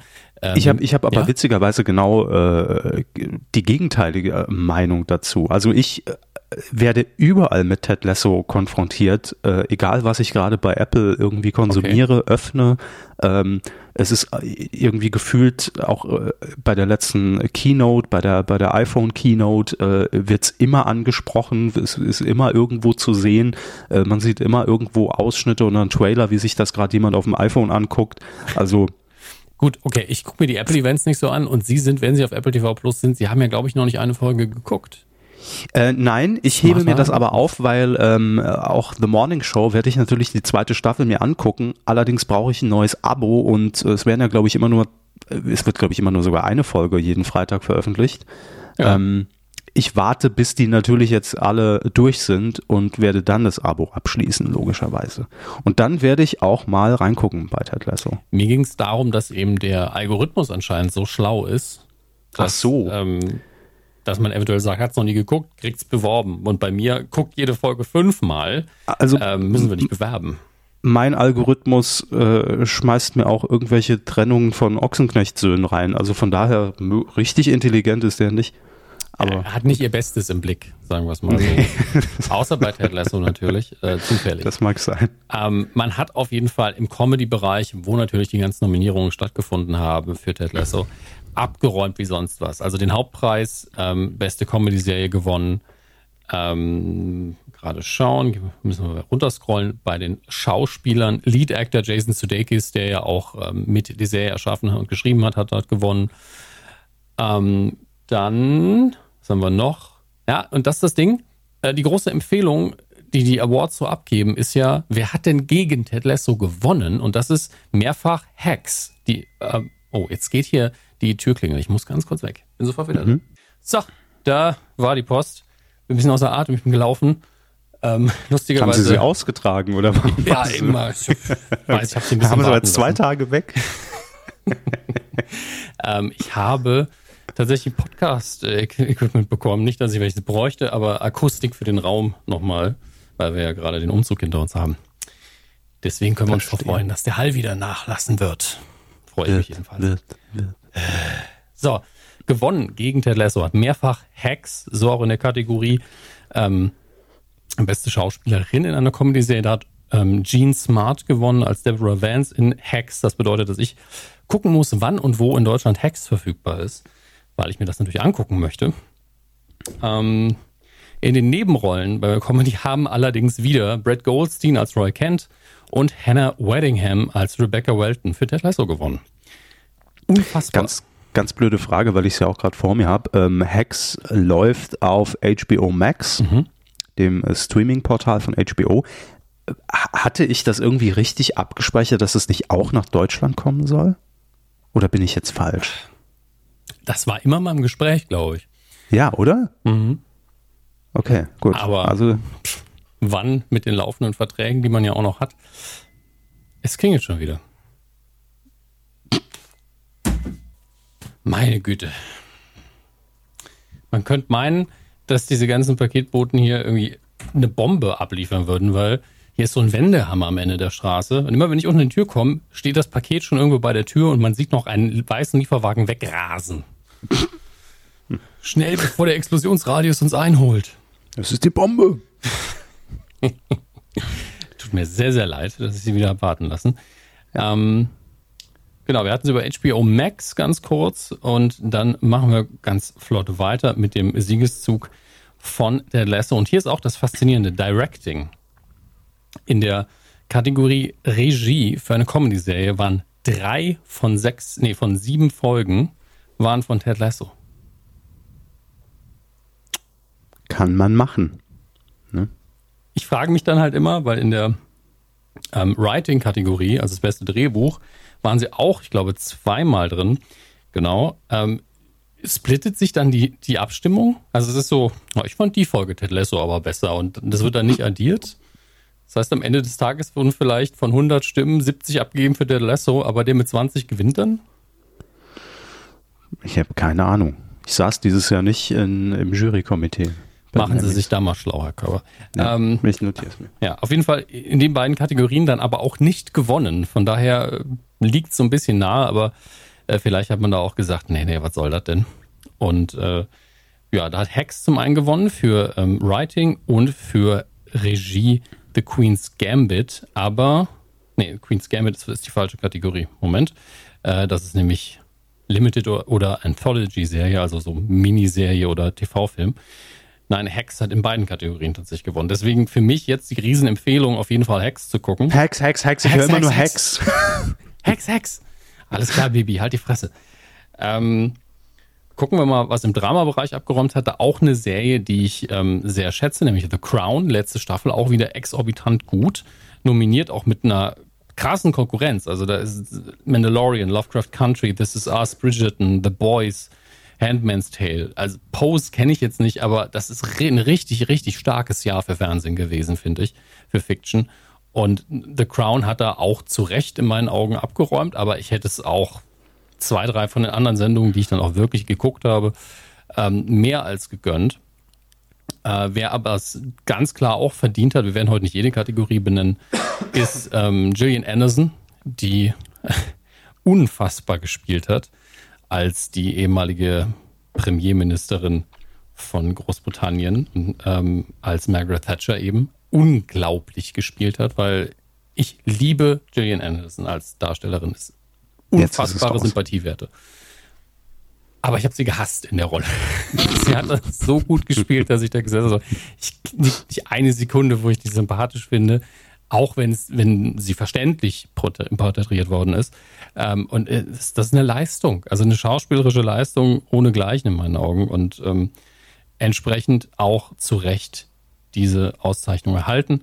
Ähm, Olivia Coleman hat auch gewonnen für The Crown als Elizabeth II. Auch sie war wieder hervorragend. Also wieder im Sinne von ähm, sie als Person spielt natürlich, sie ist ja auch Oscar-Preisträgerin, spielt immer sehr gut, aber sie hat natürlich diese Rolle in The Crown, glaube ich, zum ersten Mal gespielt, bin ich mir relativ sicher, weil da ja regelmäßig ausgetauscht wird, ähm, weil man eine andere Dekade beleuchtet. Und was jetzt, glaube ich, niemanden überrascht hat, da kann man nochmal kurz was dazu sagen. Ähm, Outstanding Variety Special Pre-Recorded eine ganz komische Kategorie. Ähm, aber letztlich sind da vor allen Dingen Comedy-Specials nominiert. Bo Burnham Inside war nominiert, hätte es auch verdient äh, auf Netflix, hervorragend. David Burns American Utopia habe ich ein bisschen was von gehört. Dann äh, 846 von Dave Chappelle. Friends, The Reunion war nominiert, warum auch immer. A West Wing Special to Benefit We All Vote auf HBO Max, aber gewonnen hat, und das überrascht, wie gesagt, keinen Hamilton. Ähm, das war so gesetzt, ein bisschen in dem Moment, in dem es nominiert worden ist. Ähm, und was ich ein bisschen tragisch finde, dass er sogar in Deutschland eine andere Situation hat. Outstanding Variety Sketch Series. Also sie haben eine eigene Kategorie für Sketch-Sendungen. Soll ich Ihnen die Nominierten mal vorlesen? Mhm. A Black Lady Sketch Show und Saturday Night Live. Zwei Nominierte. Jo. Hm. Naja, 50-50 Chance, ne? Also, dass Saturday Night Live da gewinnt, ist eh schon relativ wahrscheinlich. Aber ja, gleichzeitig könnte man auch sagen, lass doch, die Sendung läuft seit 50 Jahren. Gibt es wem auch immer sonst noch, der sonst noch eine Kategorie ist. Also, das ist wie wenn die Heute-Show irgendwo bei uns nominiert ist. Ne? War die ähm, nominiert? Bei den Emmys nicht. Nee. Aber das sind ja Kategorien, die kennt man sonst noch von der Quotenmeter Fernsehtasse. ja, also normalerweise sind diese Kategorien ja gerechtfertigt durch die Anzahl an Nominierten, aber gerade bei der Sketch Series denke ich mir, ihr habt doch mehr als zwei Sketch-Shows. Hätte man die oder? nicht noch irgendwo anders reinpacken können? Definitiv, denke ich. Komisch. Naja. Und ich möchte einfach nur der Vollständigkeit halber, weil ich diesen Titel so sehr liebe, bei Outstanding Variety Special Live, auch das eine Kategorie. Und selbst hier hatte man fünf Nominierte. Und das andere war pre-recorded, oder? Ja. Und, ah, natürlich. Ähm, ey, zum Beispiel die Oscars sind hier nominiert bei Live. Klar. Mhm. Ähm, gewonnen hat aber, und der Titel ist einfach so schön, Stephen Colbert's Election Night 2020, Democracy's Last Stand, Building Back America Great Again Better 2020. yes, aber auch geil hier die Pepsi Super Bowl Halftime Show. das auch, war auch nominiert. Ja, aber die, die Halftime Show ist nun mal ein, wie sagt man im Englischen so schön, ein Cornerstone der amerikanischen TV-Landschaft. Also das ich ja, ja, sie mir nicht äh, an, aber das kommt drauf an. Wenn da eine Band auftritt, die ich gut finde, dann gucke ich auch schon mal rein. Das ist aber es ist ja Ding. eigentlich, das ist, Witzige ist ja eigentlich nur ein Teil der gesamten Sendung. Ja, also klar. trotzdem äh, wird er einzeln nominiert. Das wäre so, als wenn ich jetzt Spiel 7 bei Schlag den Star vom 17. April nominiere. Naja, ah da ist schon ein krasser Unterschied, finde ich. Ja, also, aber Sie wissen, was ich meine. Ja, aber ich, ich glaube, das zeigt, da das zeigt ja auch, wie, äh, wie fanatisch diese, diese Halftime-Show betrachtet ja, wird, wenn sie als einzelnes der, Element da rausgegriffen nominiert wird bei den Emmys. Also auch von der Produktion her ist das ja der Wahnsinn, was da in Schnelle passieren muss. Das ist ja auch live und äh, was da zack, zack umgebaut werden muss und dass dann da A-Talent oben steht, da darf nichts schieflaufen. Das ist schon. Das ist der Wahnsinn, was wir hier machen. Heinz, wie war es denn in Deutschland? Ja, wir kommen äh, direkt zu, zu den deutschen Emmys. Äh, der Deutsche Fernsehpreis, Herr Hammes, wurde mal wieder verliehen. Hey, Und Jo, und das Besondere ist, dass er ja auch ausgestrahlt wurde. Das war ja nicht selbstverständlich in den letzten Jahren. Wir erinnern uns schon an ähm, Preisverleihungen im ZDF, äh, irgendwie als äh, Leute heute spezial um 0.30 Uhr und die Rocket Beans werden rausgeschnitten aus der Sendung. ja, das, das hatten wir auch schon alles. Also von daher war man ja froh und der Fernsehpreis wechselt ja immer von äh, Sender zu Sender jedes Jahr. Dieses Jahr war RTL an der ähm, Ausrichtung beteiligt oder hat die Ausrichtung äh, quasi produziert. Und es war äh, endlich mal wieder so ein bisschen dieses Feeling. Man war nicht in einem Studio, aber man hatte natürlich äh, geimpft, genesen, getestete äh, Menschen äh, da sitzen. Es war äh, Open Air in Köln. Ich weiß gar nicht, wie die Location hieß, äh, bei der man war, aber es sah alles schön aus. Barbara Schöneberger hat nominiert. Ähm, und äh, ja, es war wieder so ein Fernsehpreis, inhaltlich, wie man ihn kennt. Natürlich auch, klar, mit einigen Fremdschämen-Momenten, Herr Hammes. Logisch, ne? Das bleibt nicht aus beim Deutschen Fernsehpreis. Einer, ich habe nicht alles gesehen. Wahrscheinlich habe ich den besten Fremdschämen-Moment dadurch verpasst. Aber einer ist mir besonders im Gedächtnis geblieben. Und so sehr ich alle Beteiligten schätze, die ich jetzt nenne, das war leider so ein Cringe-Moment, wo man da saß und dachte nur so, okay, kann es bitte vorbei sein? Bitte, Warum klatscht niemand? Warum lacht niemand? Hallo, irgendeine Regung bitte. Ähm, und zwar war es der Moment, als Tane, die äh, Comedian, äh, die ja auch bei äh, Binge Reloaded mit dabei ist, so heißt es ja jetzt, äh, hat Ruth Moschner verkörpert. Hat sie ja auch, glaube ich, schon bei Binge Reloaded gemacht. Ja, ja. Und macht sie ja auch gut muss ja, man ja sagen. Definitiv. Also die ganzen Manierismen kriegt sie hin, wenn dann das Make-up und das Kostüm stimmt. Genau. Also je nachdem, wer vom Fernseher sitzt, könnte man es glauben. Ja. Und es war so, dass Tané als Ruth Moschner angekündigt auf die Bühne kam. Gut, er ist jetzt auch nicht der größte Über Überraschungsmoment. Das hatten wir auch schon bei Max Giermann, der dann als Stefan Raab da stand. Äh, ja, verstehen Sie. Ähm, allerdings wusste man direkt, ah, ist Max Giermann als Stefan Raab. Bei Tané war das fiese und dazu muss man auch ein bisschen, deshalb bin ich so kurz auf die Lokalität eingegangen. Ähm, das war halt kein Studio. Es war also es war auch so, so ein bisschen Wasser irgendwie dazwischen. Äh, ich weiß nicht, ob, ob das künstlich angelegt war oder, oder tatsächlich. Und die Bühne war sehr weit schon entfernt von der ersten Sitzreihe. Das heißt, ich würde behaupten, dass auch die Leute, die in der ersten Reihe im Publikum saßen, was ja einfach alles Fernseh- und Mediennasen sind, nicht auf der Bühne erkannten, dass das gar nicht Ruth Moschner ist. Und äh, ich bin mir auch nicht sicher, ob es einen Monitor gab, weil es war, also war ja auch noch, die, wurde zeitversetzt gesendet, also nicht live live, sondern ich glaube mit einer Stunde oder zwei Stunden Versatz. Mhm die Veranstaltung. Und ich bin mir auch nicht sicher, ob da vielleicht noch die Sonne so geblendet hat, dass man das auf Monitoren überhaupt erkennen konnte. Egal. Jedenfalls Tané stand da als Ruth Moschner und hat dann halt äh, irgendeine Laudatio gehalten für eine Kategorie. Und es hat wirklich kein Schwein gelacht. Ähm, und ich, ich hoffe einfach, also weil es war natürlich gut, aber dadurch, dass da gar keine Reaktion kam und man muss ja auch dazu sagen, Fernsehnasen an sich, das ist ja genauso wie bei, bei Journalistinnen und Journalisten irgendwas zu präsentieren, ja, mhm. die sitzen ja eher so ein bisschen verhalten auch, manchmal mit so verschränkten Armen da unten, weil man ja schon diese, diese Haltung hat, ja, alles schon mal gesehen, ja. Also es ist ja kein normales Publikum da, da, da tut man sich vielleicht auch noch mal ein bisschen schwerer, äh, derjenige zu sein, der dann wirklich herzhaft lacht, weil man denkt, na gut, ich guck mal nach links, keine guck Schwäche mal nach rechts. Zeigen, keine Schwäche zeigen. Genau, ja, ja, haben wir alles schon mal gesehen. Haha, ja, witzig, nee, danke. Ähm, und so ein bisschen war, die, war diese Stimmung. Es war ganz komisch, weil sie hat abgeliefert und dann merkte man auch, sie ließ die Pause, ja, wo normalerweise der Lacher käme, aber es kam keiner.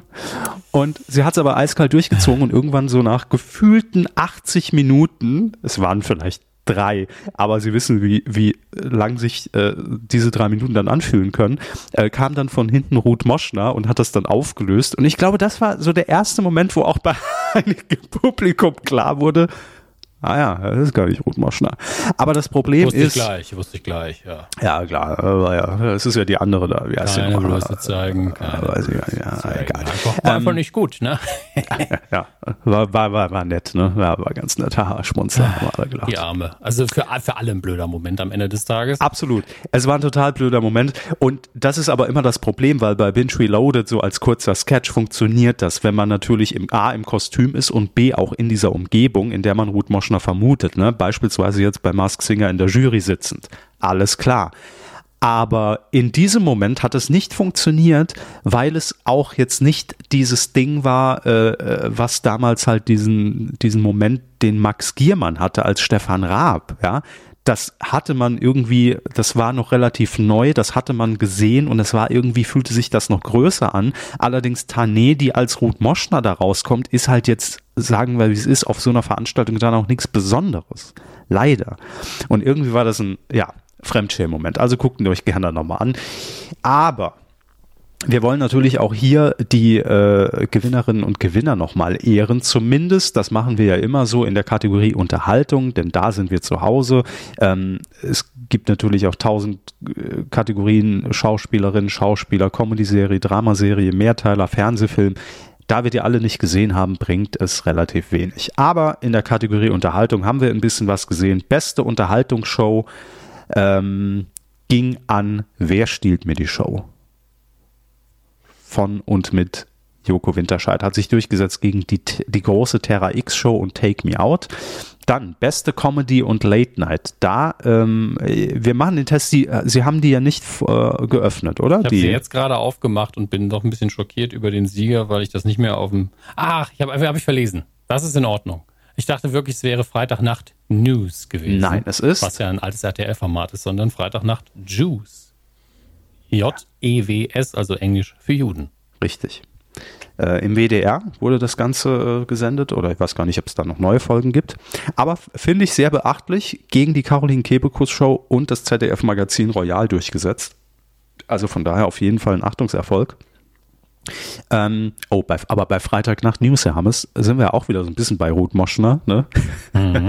äh, da war sie ja, oder hat sie ja angefangen, zumindest im, im größeren äh, Rahmen. In unserer Wahrnehmung auf jeden Fall. Genau. Ähm, es gibt jetzt wieder eine Neuauflage und die läuft sogar heute Abend am Donnerstag. Ich bin sehr gespannt. Ich werde mir das angucken und werde gegebenenfalls nächste Woche darüber berichten. Eigentlich eine Neuauflage äh, von sieben Tage, sieben Köpfe mhm. und Freitagnacht News auch so ein bisschen. Das heißt RTL Top News. Mhm. Ähm, sind, glaube ich, vier oder fünf Comedians, darunter Bastian Bielendorfer und äh, Cindy aus Marzahn, also Ilka Bessin. Cindy gibt es ja nicht mehr. Äh, also alleine der, der Trailer, der schon lief, ich fand's furchtbar. Ich fand's ganz schlimm. Also, wenn der Trailer schon scheiße ist. Mm. Ja. Und ich bin wirklich auf heute Abend gespannt. Apropos Freitag nach News. Sorry, sind wir kurz abgedriftet. Ähm, Bestes Factual Entertainment ähm, freue ich mich auch sehr. Hat gewonnen Showtime of My Life Stars gegen Krebs. Das haben wir hier ja auch besprochen. Ähm, lief bei Vox. Und beste Unterhaltung Reality auch hier wieder, Herr Hammes, letzte Woche haben wir noch kurz drüber geredet, dass wir es zwar nicht gesehen haben, aber sehr viel Positives drüber gehört haben und es schlägt sich jetzt wieder Princess Charming für TV Now. Gratulation. Ja, definitiv. Ähm, dann kommen wir noch in die Personenkategorien Unterhaltung. Beste Moderation, Einzelleistung, Unterhaltung hieß die Kategorie, ging zurecht. Moderiert sich da auch jeden Sonntag wirklich den Wolf, ja, Andrea Kiewel für den ZDF-Fernsehgarten. Das ist, muss man jetzt auch dazu sagen. Äh, ich glaube, das ist nicht, weil sie es, nur sie es so macht, sondern weil das generell ein Knochenjob der Moderation ist. Ich glaube wirklich, dass man da sagt, wie viele Kilometer ist sie heute wieder gelaufen, wie viele Leute muss sie da gleichzeitig unterhalten, wie viele Kameras gibt es gerade, welcher ja. Gast kommt noch. Ähm, das ist anstrengend. Punkt. Und ähm, man kann zur Sendung stehen, wie man will. Sie macht das immer souverän. Und immer diese, und, aber das ist das Ding, ich kauf's ihr auch ab. Immer ja, diese die gute hat, Laune, sonntags morgens um 10 da stehen und hier sind die Amigos. Ey, also das ist wirklich härter als jeder Animateur auf der AIDA. Wirklich. Es ist sowieso, also Andrea Kiewel, ich, ich weiß jetzt nicht, wie alt sie ist, ähm, aber ich glaube, die ist einfach 17. seit 30 Jahren gut gelaunt. Ja, Und ich kaufe sie ab. Ich, also selbst wenn es Fernsehen. Ne? Also. Selbst wenn es gespielt ist, ist es hervorragend gespielt. Wirklich. Ich kaufe sie ab. So, kommen wir noch zur beste Regieunterhaltung. Da hat Frank äh, Lieberich für Catch die deutsche Meisterschaft im Fangen für Sat 1 gewonnen. Das ist ähm, interessant. Bitte? Das ist, ich finde es das interessant, dass es eine Meisterschaft im Fangen gibt. Ja. Seit 2018 mhm. in der Com Komiker, Moderator, Produktionsfirma Lucky Pigs, Fernsehsender Sat 1. Ähm, so. Ne, faszinierend. Gibt auch die Euro Euro europäische Meisterschaft im Fahren. Gibt's auch. Gibt es ähm, Versteckspielen? Ja, im Prinzip ist es das. Nee, Fangen ist ja nicht Versteckspielen. Nein. Aber, aber gibt es davon eine Meisterschaft? Weil ich glaube, es gibt ein paar Leute, die verschwunden sind, die einfach denken, dass das ein Wettbewerb ist. Ja, die landen nachher bei Julia Leischek bei Vermisst. Wenn sie es gut ich, machen. Ich, war wirklich noch bei, bei Bitte melde dich, was es seit 20 Jahren nicht mehr gibt. Nee, doch, es gibt's ja noch. Heißt es nur anders? Oder gibt's Bitte melde dich noch? Bitte melde dich gibt's noch. Oh, wow. Und zwar in Sat 1. Es heißt aber jetzt Julia Leischig sucht. Ich muss es auch immer googeln, weil Julia Leischig war ja auch bei RTL. Da hieß es, glaube ich, vermisst. So war's. Das mm. hat dann hm. eine andere Moderatorin übernommen und Julia Leischig ging ja dann zu Sat 1 und da heißt das Format Julia Leischig sucht. Bitte melde dich. Ihren Schlüssel. Ähm, gut. Ja, früher natürlich mit Jörg von Torra. Unfassbar unfassbare Betroffenheitsmoderation. Absolut. Also die, die ich ihm auch immer abgekauft habe, muss ich dazu sagen. Das sind ja tragische Fälle gewesen. Aber dieser, dieser Blick in die Kamera, bitte melde dich. Ja. Da bin ich jedes Mal so. Aber das war ja noch so eine Studioproduktion, wo dann mhm. irgendwie der Onkel da saß und, und den Tränen nah bei Jörg von Torra irgendwie äh, äh die alten Polaroids ausgekramt hat und gesagt hat, oh Gott, jetzt wird er 15 Jahre nochmal gesehen. Ja, äh, es war so ein bisschen Schreinemakers live, aber anders. Ähm, und jetzt ist bitte melde dich ja einfach so also, komplett produziert Docutainment, ne? Also wo Julia Leischig in der Weltgeschichte rumfliegt und dann in, in Südamerika jemandem das Bild zeigt, kennen Sie den? Ja, der wohnt ja zwei Straßen weiter. Ach cool, danke. Ähm, das ist es ja jetzt. Also ist alles ein bisschen weniger äh, auf, auf, auf die Tour, aber ich fand das mit Jörg von Torra auch immer sehr anstrengend als Kind. Wenn man, wenn, wenn man mal drüber gesappt hat, war immer schwierig. Hat keine naja. gute Stimmung gemacht. Ähm, wenn kommen man, wir noch wenn man gerade irgendwie noch äh, Unterhaltungsprogramm oder hier den Örkel geguckt hat auf Pro7 und dann fünf Minuten später ist man so, bitte melden. Nee, das halte ich jetzt nicht aus. Ja, es war immer sehr dramatisch. Ähm, kommen wir noch zur Kategorie Bestes Buch Unterhaltung. Das ging an Jan Böhmermann, Markus Henning, Hanna Herbst für ZDF Magazin Royal. Mhm. Herzlichen Glückwunsch. Beste Ausstattung Unterhaltung Michael König für das Setdesign bei der BTF und Katja Mannenbach für das Szenenbild für das ZDF-Magazin Royal. Also auch nochmal ein bisschen abgeräumt. Überrascht nicht. Äh, man sollte vielleicht in dem Fall noch ganz kurz auf Infotainment eingehen. Und das sage ich jetzt bewusst, weil wenn Sie es sagen, klingt es auch wieder so wie, ja, ist ja nur, weil es ProSieben Nur weil der in der Pflege ähm, arbeitet. Ja, ist es dann wieder. Genau. Ähm, weil Joko und Klaas zweimal nominiert waren, also nicht Joko und Klaas alleine, natürlich die Show heißt ja so, äh, Joko und Klaas live eben. Und zwar einmal mit Männerwelten und einmal mit Pflege ist Hashtag nicht selbstverständlich. Das hat auch gewonnen. Ähm, da kann man sich auch wirklich drüber streiten, wem, also die Jury hat sich da bestimmt auch nicht leicht getan. Es war auch noch nominiert das RTL Spezialangriff auf unsere Kinder und was wir dagegen machen können. Vielleicht ein bisschen reißerische Überschrift. Ich weiß auch gar nicht, worum es da ging. Gewonnen hat es jedenfalls nicht. Gut. Ja. Dann hätten wir das geklärt. Ähm, Ach ja, und äh, das würde ich auch noch jetzt dann, wenn wir jetzt die Kiste schon aufmachen, ich will noch beste Information.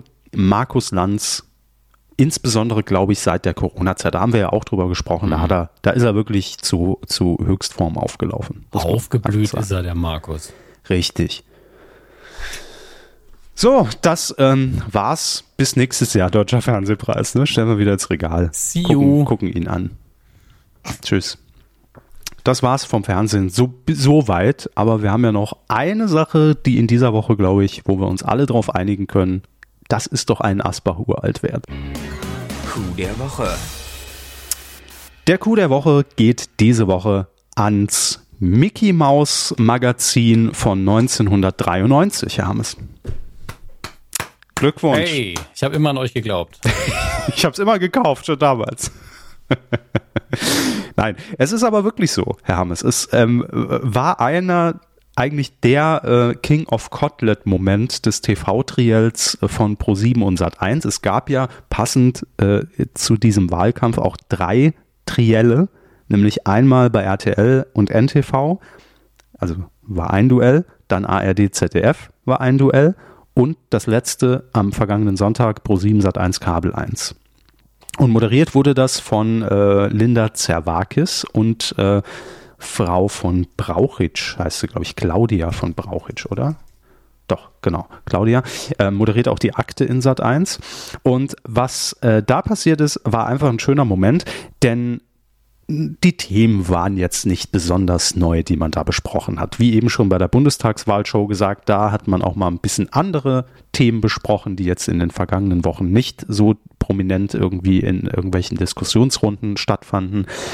Ähm, also soweit war das Triell gut, es war solide. Wer da inwiefern jetzt für jemanden persönlich gewonnen hat, das überlassen wir euch. Aber es gab einen Moment, der war wirklich war ein guter Move. Und zwar von Linda Zerwakis, die plötzlich unterm Tisch ein Mickey Mouse Magazin von 1993 hervorzauberte, äh, um auf das Thema Klima und Klimawandel zu kommen. Denn sie hat da eine Seite aufgeschlagen, äh, als 1993 schon in der Mickey Mouse das Thema Klimawandel ein Thema war und was man dagegen machen kann. Damals 3,90 Mark übrigens hat es gekostet. Richtig viel Asche für uns Hermes, ne, wenn wir es jeden Donnerstag gekauft haben. Ähm, und es ging explizit in diesem Magazin um die Abholzung der Regenwälder. Und Linda Zerwakis hat das als Überleitung genutzt, um zu sagen, naja, gucken Sie mal, äh, hier, Frau Baerbock, Herr Laschet, Herr, Herr, Herr Scholz, vor über 30 Jahren war das schon ein Thema. Warum ist denn in der Zeit so wenig passiert? Ähm, und das war einfach ein schöner Moment. Also es ist natürlich einfach ein cooles Mittel, um mhm. darauf aufmerksam zu machen. Und man hat auch gemerkt, wenn man sich dann nochmal die Gesichter der drei Beteiligten angeguckt hat, dass alle so ein leichtes Schmunzeln natürlich schon aufgesetzt hatten, weil was will man dagegen sagen? Niemand kann, als, als Quelle Mickey Mouse ist unschlagbar. Das ist im, im Journalistenquartett ist es einfach der mega Joker. Ja? was, was, was will man da sagen? Da kann man nur noch sagen, ja gut, damals war ja schon, äh, hier, äh, war ja Klaus Töpfer, war Umweltminister, hat Herr Laschet dann irgendwie zusammen äh, geschustert noch. Und der hat ja damals schon das Thema, äh, der war dem das schon bewusst, damals, ne, vor 30 Jahren. Der, der, der hat sich auch um Bäume gekümmert. Hä? Richtig. Hat auch manchmal welche umarmt und äh, da haben wir alle gedacht, das reicht. So, also war ein mega guter Move, wurde im Netz ja. natürlich auch kritisiert, aber größtenteils gefeiert, weil das war so, und King of Kotlet spielt natürlich an, äh, an das legendäre TV-Duell, ähm, als es nur noch als es nur eins gab und Stefan Raab für Pro7 äh, und Sat 1 das TV-Duell moderierte und er ja diesen legendären Moment hatte, ne, äh, mit, ich glaube, wer war das damals, oh Gott, wer sind gegen Merkel angetreten? Äh, das war noch vor Schulz, ne? Das war, ach Gott. Ja, ja, ja, ja, ja. Das war. Ich habe ihn vor Augen. Steinbrück. Stein. Per Steinbrück. Genau. Äh, und da fiel natürlich diese King of Cotlet Aussage, ja. wofür Raab natürlich einfach äh, heute noch, glaube ich, äh, gefeiert wird. Und immer wieder, wenn es ein Duell oder ein Triell gibt, mindestens einmal der Tweet kommt, wo ist ein Raab, wenn man ihn braucht? Mhm. Und das war für mich ein schöner Moment, der es einfach ein bisschen aufgelockert hat und auf eine sehr spielerische Art und Weise gezeigt hat, viel ist nicht passiert, ne, die letzte Zeit. Ähm, Nee. Linda Zerwakis hat das auch noch an eine persönliche Geschichte gekn äh, geknüpft, weil äh, ich weiß gar nicht mehr, ob ihre Eltern oder ihre Mutter oder ihr Vater auch Kioskbesitzer waren. Und äh, sie hat dieses, das hat sie im Anschluss verraten, Mickey Mouse Heft extra bei eBay für dieses Triell ersteigert. ähm, um das dann nochmal als Joker zu ziehen. Und ich, ich weiß ja dann, wie das, kann man das vorstellen, wie das dann ist, ne?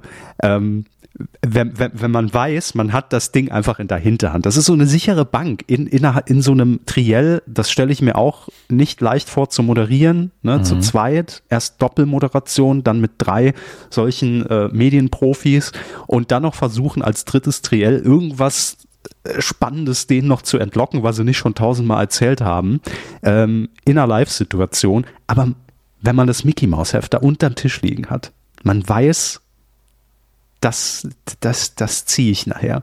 Und das gibt einem Sicherheit. Kannst mir vorstellen. Also, äh, man sollte, glaube ich, bei jedem Interview immer so einen Joker haben, wo es sicher sein Ja. kann, da kriege ich mindestens zwei, drei Sätze, auf die ich aufbauen kann. Genau. Und da, damit breche ich einfach dieses Format kurz auf. Und das brauche ich ja, ne? In so einem Triell, was einfach, weiß nicht, wer, wer das damals festgelegt hat, äh, hier der Fernsehminister Rudi Carell oder wer es war, so hat ein Duell oder ein Triell auszusehen im Fernsehen. Das ist Stand der Dinge, da stehen Pulte, es wird die Zeit gestoppt, äh, es gibt Themenkomplexe, vielen Dank. Ähm, und dann so ein Mickey Mouse Heft ist natürlich der Joker. Mega gut. Deshalb geht finde ich cool der Woche an Linda Zerwakis und explizit die Mickey Mouse Ausgabe von 1993. Also geht er an Linda Zerwakis und nach Entenhausen. Also wir freuen uns. Richtig, ja. Ähm, wer, welcher Verlag ist, ist das in Deutschland noch der EHPA Verlag? Äh, war es früher? Mickey Mouse, Ähm, weiß nicht, wer es heute auflegt. Deutschland, EHPA. Also es wird, wird die Wikipedia uns im Zweifelsfall sagen. Mickey Mouse.de hätte ich auch einfach machen können, ja. Abo angeboten, Entenhausen Produkte, Leserservice, Mickey Mouse Magazin Leserservice in Hamburg, äh, Impressum. So, Egmont EHPA Media GmbH. Ja, bitte. Ja, gibt's also noch. Nun gut. Dann, Wer hätte äh, das damals 1993 gedacht? Und dann habe ich mir, das war direkt mein, mein, mein Anschlussgedanke. Ich glaube, also wahrscheinlich hatte ich das Heft auch. Das war genau die Zeit, in der ich mir jede Woche das Mickey Mouse Heft gekauft habe. Das haben viele natürlich zu der Zeit. Ja. Ähm, ich glaube, Oh, dass das mittlerweile auch nicht mehr so äh, ist, dass das jeder aus einer Generation irgendwie macht. Hm. Ähm, aber ich erinnere mich auch noch an eine Ausgabe, das war nicht präzise sowas, sondern wobei es ging auch um den Klimawandel. Vielleicht war es sogar die Geschichte, ich weiß es nicht. Da hat auf jeden Fall Dagobert Duck hat gesagt, ich löse das mal eben und hat an den Nord- und an den Südpol einfach Kühlschränke gebaut. Ähm, und selbst in der Ausgabe stand, ja, das funktioniert so nicht. Ne? Also da geht, das ist ja, es gibt ja keine Kältemaschinen, sondern nur Wärmeumleitemaschinen. Das heißt, irgendwo wird's wärmer, wenn ich es hier kälter mache. Deswegen, ähm, ja, und das wusste er sogar selbst. Das war also auch in der, in der Ausgabe drin. Ich weiß nicht, ob das die Geschichte war, vielleicht war es eine andere. Aber Ich, ich glaube, da- das Thema wurde schon mehrfach Ja. behandelt. man, es ist ja leider Gottes für Fiktion auch ein dankbares Thema. Ähm, aber besser einsetzen als hier kann man den Mickey Mouse, glaube ich, gar nicht. Nein. Also der Mickey Mouse Joker. Coup der Woche. Und ähm, ja, damit kommen wir zu euren Reaktionen auf die letzte Folge. Weidengeflüster.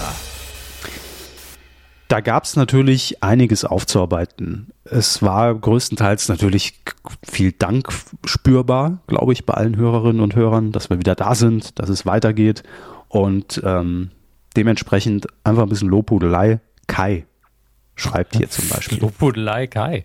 Ähm, der Hammes säuselt einem ins Ohr, der Opener beginnt und schon bereitet sich ein wohlig warmes Gefühl im Körper aus. Schön, dass ihr wieder da seid Im und man Körper. merkt auch euch die angestaute Podcast-Freude richtig an. Ja, ähm, das habe ich definitiv auch gemerkt, weil ich, ich habe ja weiter Podcasts gemacht in der Zeit. Aber es ist nun mal nochmal was anderes, wenn es eine Dynamik ist, die man so lange und gut kennt. Und Herr Körber und ich reden ja auch in der Hauptsache während der Aufzeichnung miteinander. Das heißt, es ist auch einfach ein, ein persönliches Vermissen dabei. Ja, aber davon lebt's ja auch. Also das war ja von Anfang an auch so ein bisschen das Konzept. Äh, wir erzählen uns gegenseitig von, von dem, was uns diese Woche dann so aufgefallen ist. Ähm, und ich glaube, das merkt man einfach. Jerry hat auch noch kommentiert zur letzten Folge. Hallo, ihr beiden zu Zoll, also Zerwakis und Optenhöfel live.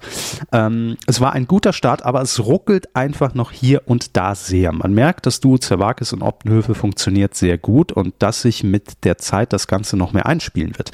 Äh, Fun Fact, den schiebe ich jetzt an der Stelle hier kurz ein. Äh, es lief ja jetzt schon die zweite Folge, war wesentlich harmonischer, hat mir besser gefallen. Die Quoten leider noch schlechter als beim, bei der Premiere. Also Das ist leider. aber oft so. Also, dass man nach der Premiere nochmal eine, einen Abfall hat in der Quote, ist doch ganz, ganz häufig der Fall. Ja, aber das ist natürlich, also wenn man schon schwach startet und dann auch hier und da zumindest, glaube ich, die Leute nicht so richtig abholen konnte oder man nicht rüberbringen konnte, was die Sendung sein will, ja, ist natürlich brutal schwierig, dann in der, in der Woche danach gleichbleibend zu sein oder aufzubauen. Das ist natürlich Also ich drücke weiter die Daumen, dass das noch seine Zuschauer finden wird.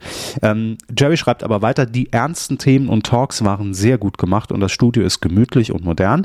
Negativ, das Reinreden, während der Übersetzer noch redet. Ja gut, das war in, in der ersten Folge so. Ähm, bei so vielen Stimmen ist es dann doch schwer zu folgen. Äh, ebenso war das lustige Bierspiel nicht nötig gewesen und der Musikakt war recht komisch abgemischt. Aber daran kann man arbeiten. Die Sendung hat Potenzial und ich freue mich auf die nächsten Folgen. Ähm, also zumindest Bierspiel gab es in der zweiten Folge nicht. Das kann ich schon mal sagen. Dann schreibt Jerry noch zum Redesign von RTL. Sie wissen die Klötzchen, ne? Mhm. Die Farbenvielfalt im Logo ist eine nette Idee, es wirkt aber mit den dünneren Buchstaben sehr komisch. Daran wird man sich aber, denke ich, gewöhnen. Ja, würde ich auch so unterschreiben. Ebenso hat man nur in den Hintergründen weiß und schwarz, was Werbung oder irgendwelche Trenner angeht. Das ist einfalls- und lieblos leider. Man hätte auch da mit Farben spielen können, um so wirklich zu zeigen, dass man vielfältig ist. Dann wendet man es aber auch noch auf allen RTL-Sendern an. Man will damit ein Einheitsgefühl vermitteln, aber das ist ein Desaster, denn jeder Sender braucht seine eigene Handschrift beim On-Air-Design, um sich abzuheben und das hat man hier zunichte gemacht. Und sowieso, warum hat man es nicht geschafft, nach so langer Ankündigung auch die Nachrichtenmagazine zu rebranden? Äh, Guten Morgen Deutschland sieht mit der Uhr und dem alten Logo extrem lieblos aus. Bei Punkt 12 hat man das RTL-Logo erstmal komplett entfernt und Punkt 12 mittig angeordnet. Okay, da ist er jetzt schon sehr tief drin im Thema. Ich glaube, Dickstone spitzt schon den Stift. Ähm, bei RTL aktuell hat man das neue Logo extrem lieblos dran geklatscht und auch bei RTL direkt wirkt das Senderlogo wie ein Fremdkörper. Es stimmt einen traurig, dass dieses Redesign so schief ging und man es nach so langer Zeit und einer so langen Ankündigung nicht geschafft hat, das Ganze auch komplett zu ändern. Ich hoffe, man bessert da noch nach. Ja, im Prinzip ähnlich wie äh, ich das auch schon letzte Woche ausgeführt habe. Äh, ich stimme dir, lieber Jerry, in eigentlich allen Punkten zu.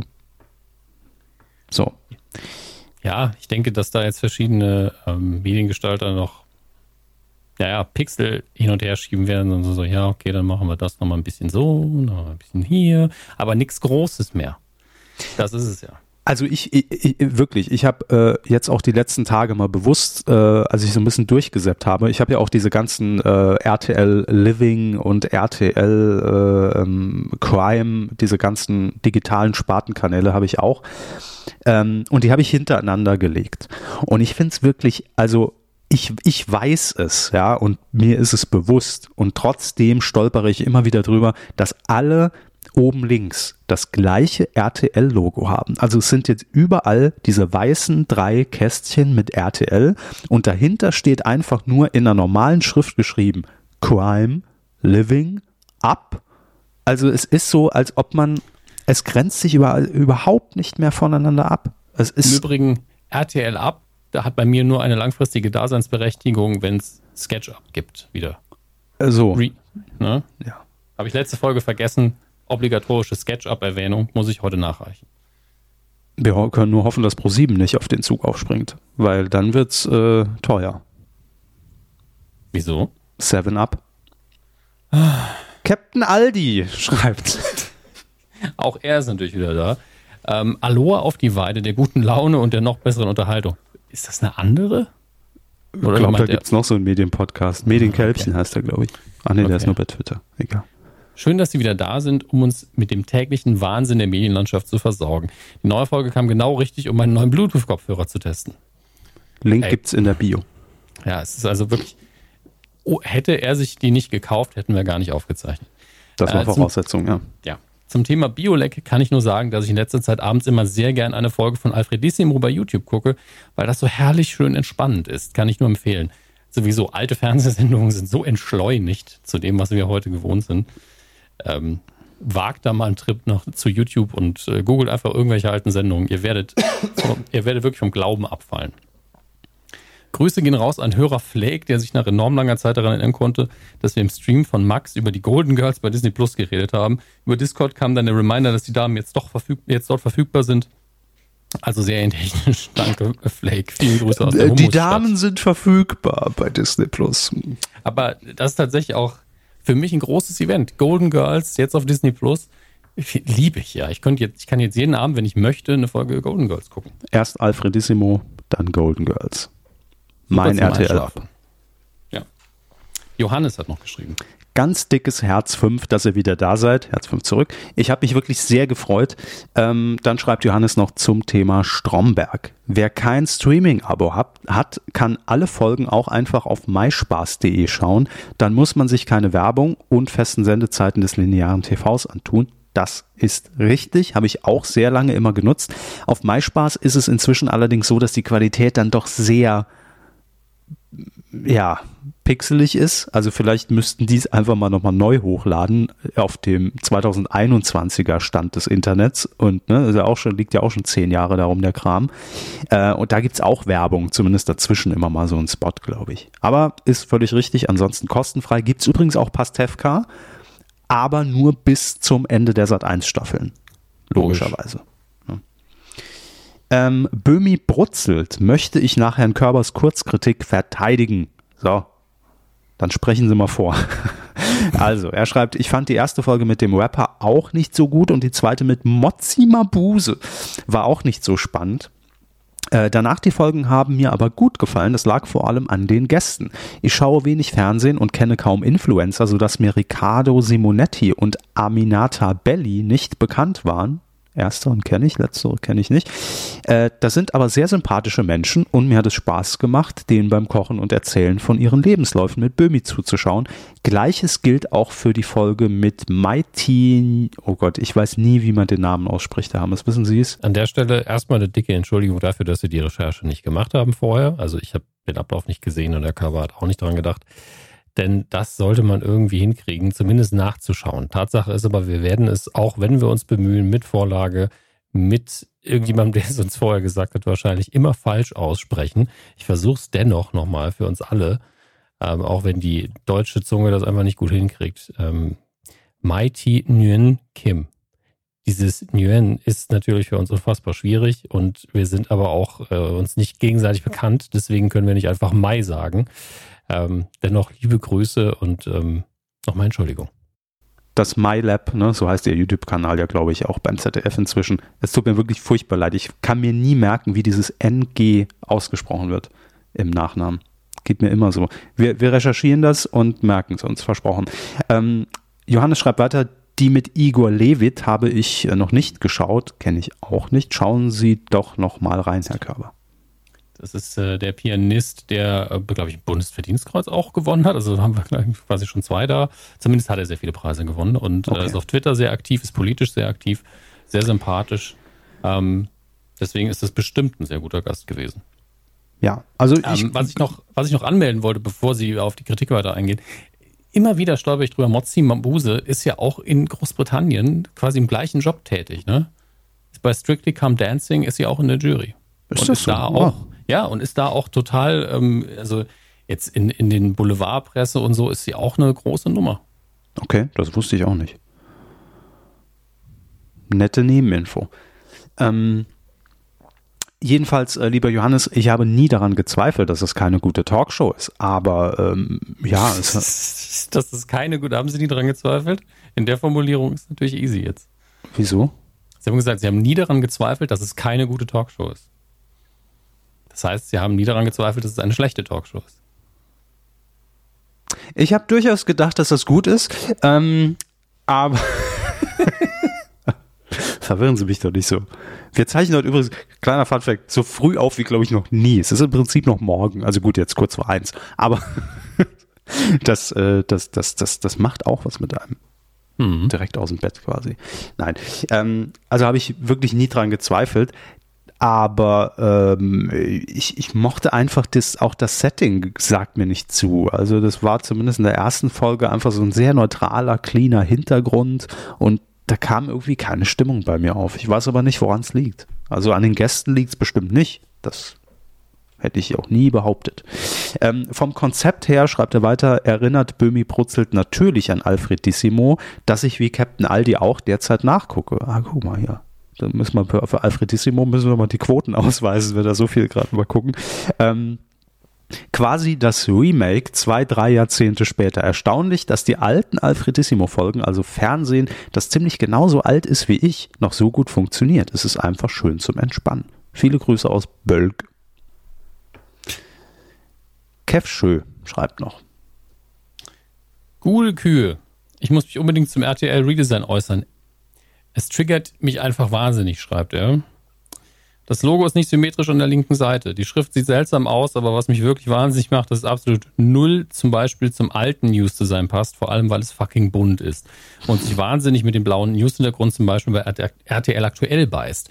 Auch die Trailer mit dem bunten Logo auf schwarzem Grund sehen einfach wahnsinnig bescheiden aus. Mega, Mega flop. flop. Ich frage mich übrigens, wer den alten Schriftzug vom Messeturm in Köln nun im Wohnzimmer äh, bei wem, äh, der, jetzt im Wohnzimmer hängt. Wahrscheinlich hängt er doch noch Tom. Nee, nee. Oh Gott. Hat, hat er wirklich gesagt, nee, wenn dann richtig, wenn dann richtig scheiße. Äh, hängt da jetzt das neue Logo? Ne, logisch. Kann ich das alte Logo hängen lassen am, äh, am Sender. Naja, also ich hätte sogar das ganz alte RTL-Logo hängen lassen, einfach aus Nostalgiegründen, dieses gefächerte. Ja, sie hätten auch mal Reike Amado und, und, und Harry Weinfurt an Empfang gehockt, aber das ist halt die Zeit vorbei. Nein, denen hätte ich eine Sendung gegeben. Genug der Aufregung, schön, dass ihr die weiter abgestaubt habt und wieder öfter kommt. Liebe Grüße an dich, Kesche. Daniela hat noch geschrieben. Ja, sie schreibt, moin, ich würde gern noch einen Punkt zu Biolek hinzufügen. Meine Eltern sind, waren im Kern doch eher katholisch konservativ, wenn auch stets bemüht, irgendwie dran zu bleiben, schreibt sie, beziehungsweise sich weiterzuentwickeln. Sie waren damals große Fans von Alfred Biolek und seinen Shows und ich bin mir sicher, dass dieses Fantum dafür gesorgt hat, dass Homosexualität schon sehr früh als etwas sehr Normales angesehen wurde. Ich erinnere mich gut, wie in den früheren 90ern in lustiger Runde über einen potenziell schwulen Kegelkumpel gesprochen wurde, bis mein Vater mit einem Ah, wie der Biolek oder der Harpe, also alles okay, das Thema abwürgte. Das ist mir nachhaltig im Gedächtnis geblieben, auch äh, wenn das Promi-Zwangsouting von Rosa von Braunheim ganz sicher viel zu stark in die Persönlichkeitsrechte der Menschen eingegriffen hat, hat es in meiner Familie sicher eine deutliche Veränderung hervorgerufen. Bio sei Dank. Ja, das muss man vielleicht nochmal kurz erwähnen. Rosa von Braunheim, für alle, die das nicht mehr wissen, hat damals, ähm, ich glaube, auf dem heißen Stuhl bei RTL Plus Ach du Scheiße. Ähm, Harpe Kerkeling als schwul geoutet. Und äh, wahrscheinlich auch, das hatte ich nicht mehr auf dem Schirm, Alfred Biolek. Und das war damals nicht bekannt. Und das war Ende der 80er, Anfang der 90er natürlich noch ein Riesenskandal. Also. Hart. Das wusste ich tatsächlich nicht. Ich habe jetzt auch so, okay, das muss ich mal nachgoogeln. Ja. Ähm, aber äh, gut, das, das war schon äh, ewig her schon wieder. Hat wirklich für Aufsehen gesorgt damals. Äh, übrigens, Habe Kerkeling hat ja auch den Ehrenpreis äh, beim Deutschen Fernsehpreis erhalten. Und äh, ich habe es leider nicht gesehen. Ähm, das muss logischerweise wohl am Ende dann der letzte, die letzte Verleihung gewesen sein. Ähm, hat sich aber auch äh, dahingehend nochmal geäußert, was Diversität angeht und äh, weil ja auch sowas wie Princess Charming jetzt ausgezeichnet wird, ne? Und äh, muss ich nochmal nachgucken. Deshalb, ich will jetzt auch gar nichts Falsches sagen, was genauer gesagt hat, aber hat sich dahingehend auch nochmal geäußert, dass er es gut findet, dass es heute eigentlich kein Thema mehr ist. So schließt sich dann der Kreis. Vielen Dank, Daniela, für die, äh, für die Einblicke. Ina vielen, vielen Dank. hat noch geschrieben. Ina schreibt, hallo zusammen, ein Kommentar zu, denn sie wissen nicht, was passiert. Herr Kabers Aussage, dass die Folgen ohne Publikum besser gewesen seien, kann ich nur uneingeschränkt zustimmen. Die erste Folge der aktuellen Staffel empfand ich dagegen als nette Abwechslung. Auch ohne die manchmal nervigen oder unsympathischen Promi-Gäste haben Jauch Schalkberger die Folge unterhaltsam gestalten können. Zu, zur Folge 2 mit Dennis aus Hürth hat der Körper schon alles gesagt. Ja, danke. die Show am vergangenen Samstag lief zwar wieder nach dem gewohnten Prinzip ab, konnte mich aber durch das Oktoberfest-Thema nicht abholen, mal abgesehen von gewissen Einblicken bei Herrn Jauch, die nun wirklich nicht nötig gewesen wären. Was war da denn los? Ach, Herr, Herr also oh, stimmt oh, eigentlich. Ich habe keine Zeit mehr für den Rest des Namens. Ich habe es verdrängt. Eigentlich nicht geworden. Ähm, nee, ich möchte es jetzt hören. Herr, Herr Jauchs Poritze. Hat man gesehen. Ja. So, ja also er, er vor, hatte ja. eine Lederhose an und die ist irgendwann, also er hatte keine Hosenträger an der Lederhose das, und die ist irgendwann gerutscht. Das Sinn bei einer Lederhose. Die, die, die, die, die, die strengt doch nicht von allein. Also, naja. Ja, gut. Äh, jedenfalls ist die irgendwann gerutscht. Er auch hat gesagt, ich habe gerade ein Problem und hat sie so ein Handtuch rumgehalten. Und dann ist die, oh. und dann ist die kleine Krankamera hinterher auch und hat dann schön tief in die Bauarbeiter, ins Bauarbeiterdekolleté rein Oh Gott. Also zwei Dinge dazu. An, Hashtag ja. Analsonde wär, hätte ich fast. Zwei benutzt. Dinge dazu. Das, das erste, der Mann macht doch nichts. Wie lange machst du jetzt Fernsehen? ja, da ist doch immer das, die Funke drin oder sonst was. ähm, und das andere. Ähm, auch ein schöner Titel. Von, so hieß, glaube ich, auch ein Film, den ich damals versucht habe, auf Premiere zu hören. Hinten ist die Funke drin. Und wegen Titel wollte ich auch sagen, die kleine Krankamera klingt wie ein Kinderbuch, das ein Mediengestalter geschrieben hat. Ja? Und da ist die kleine Krankamera beim Günther in den Popo gefallen. Ja. Oh Mann. Wie lang machst du jetzt? Von wem war das nochmal? Ich weiß es nicht mehr. Soweit ist es schon. Eins unserer liebsten Zitate, wir wissen nicht mehr, wo es herkommt. Damit ist es doch oft so. Ich benutze, glaube ich, so viele Sachen, von denen ich gar nicht mehr weiß, wo der Ursprung eigentlich ist. So viele Zitate, die man irgendwann mal gesammelt hat. Ich tippe zur Not immer auf Harald Schmidt oder Simpsons. Das ist meistens richtig. Ja, ich bin, ich bin auch zwischen kein, ich bin zwischen kein Pardon und, ähm, und Happe Kerkeling und Harald Schmidt irgendwo festgefahren gerade mal mit, wie lange ja. machst du jetzt Fernsehen? Eigentlich müsste es Schmidt sein. Bin mir nicht sicher. Ich weiß es auch nicht mehr. Wenn es jemand weiß, ja, behaltet es euch. Einfach für unseren Seelenfrieden. Ähm, ansonsten google ich es, aber ich bezweifle, dass ich da was finde. Nee, nicht. Ähm, genau.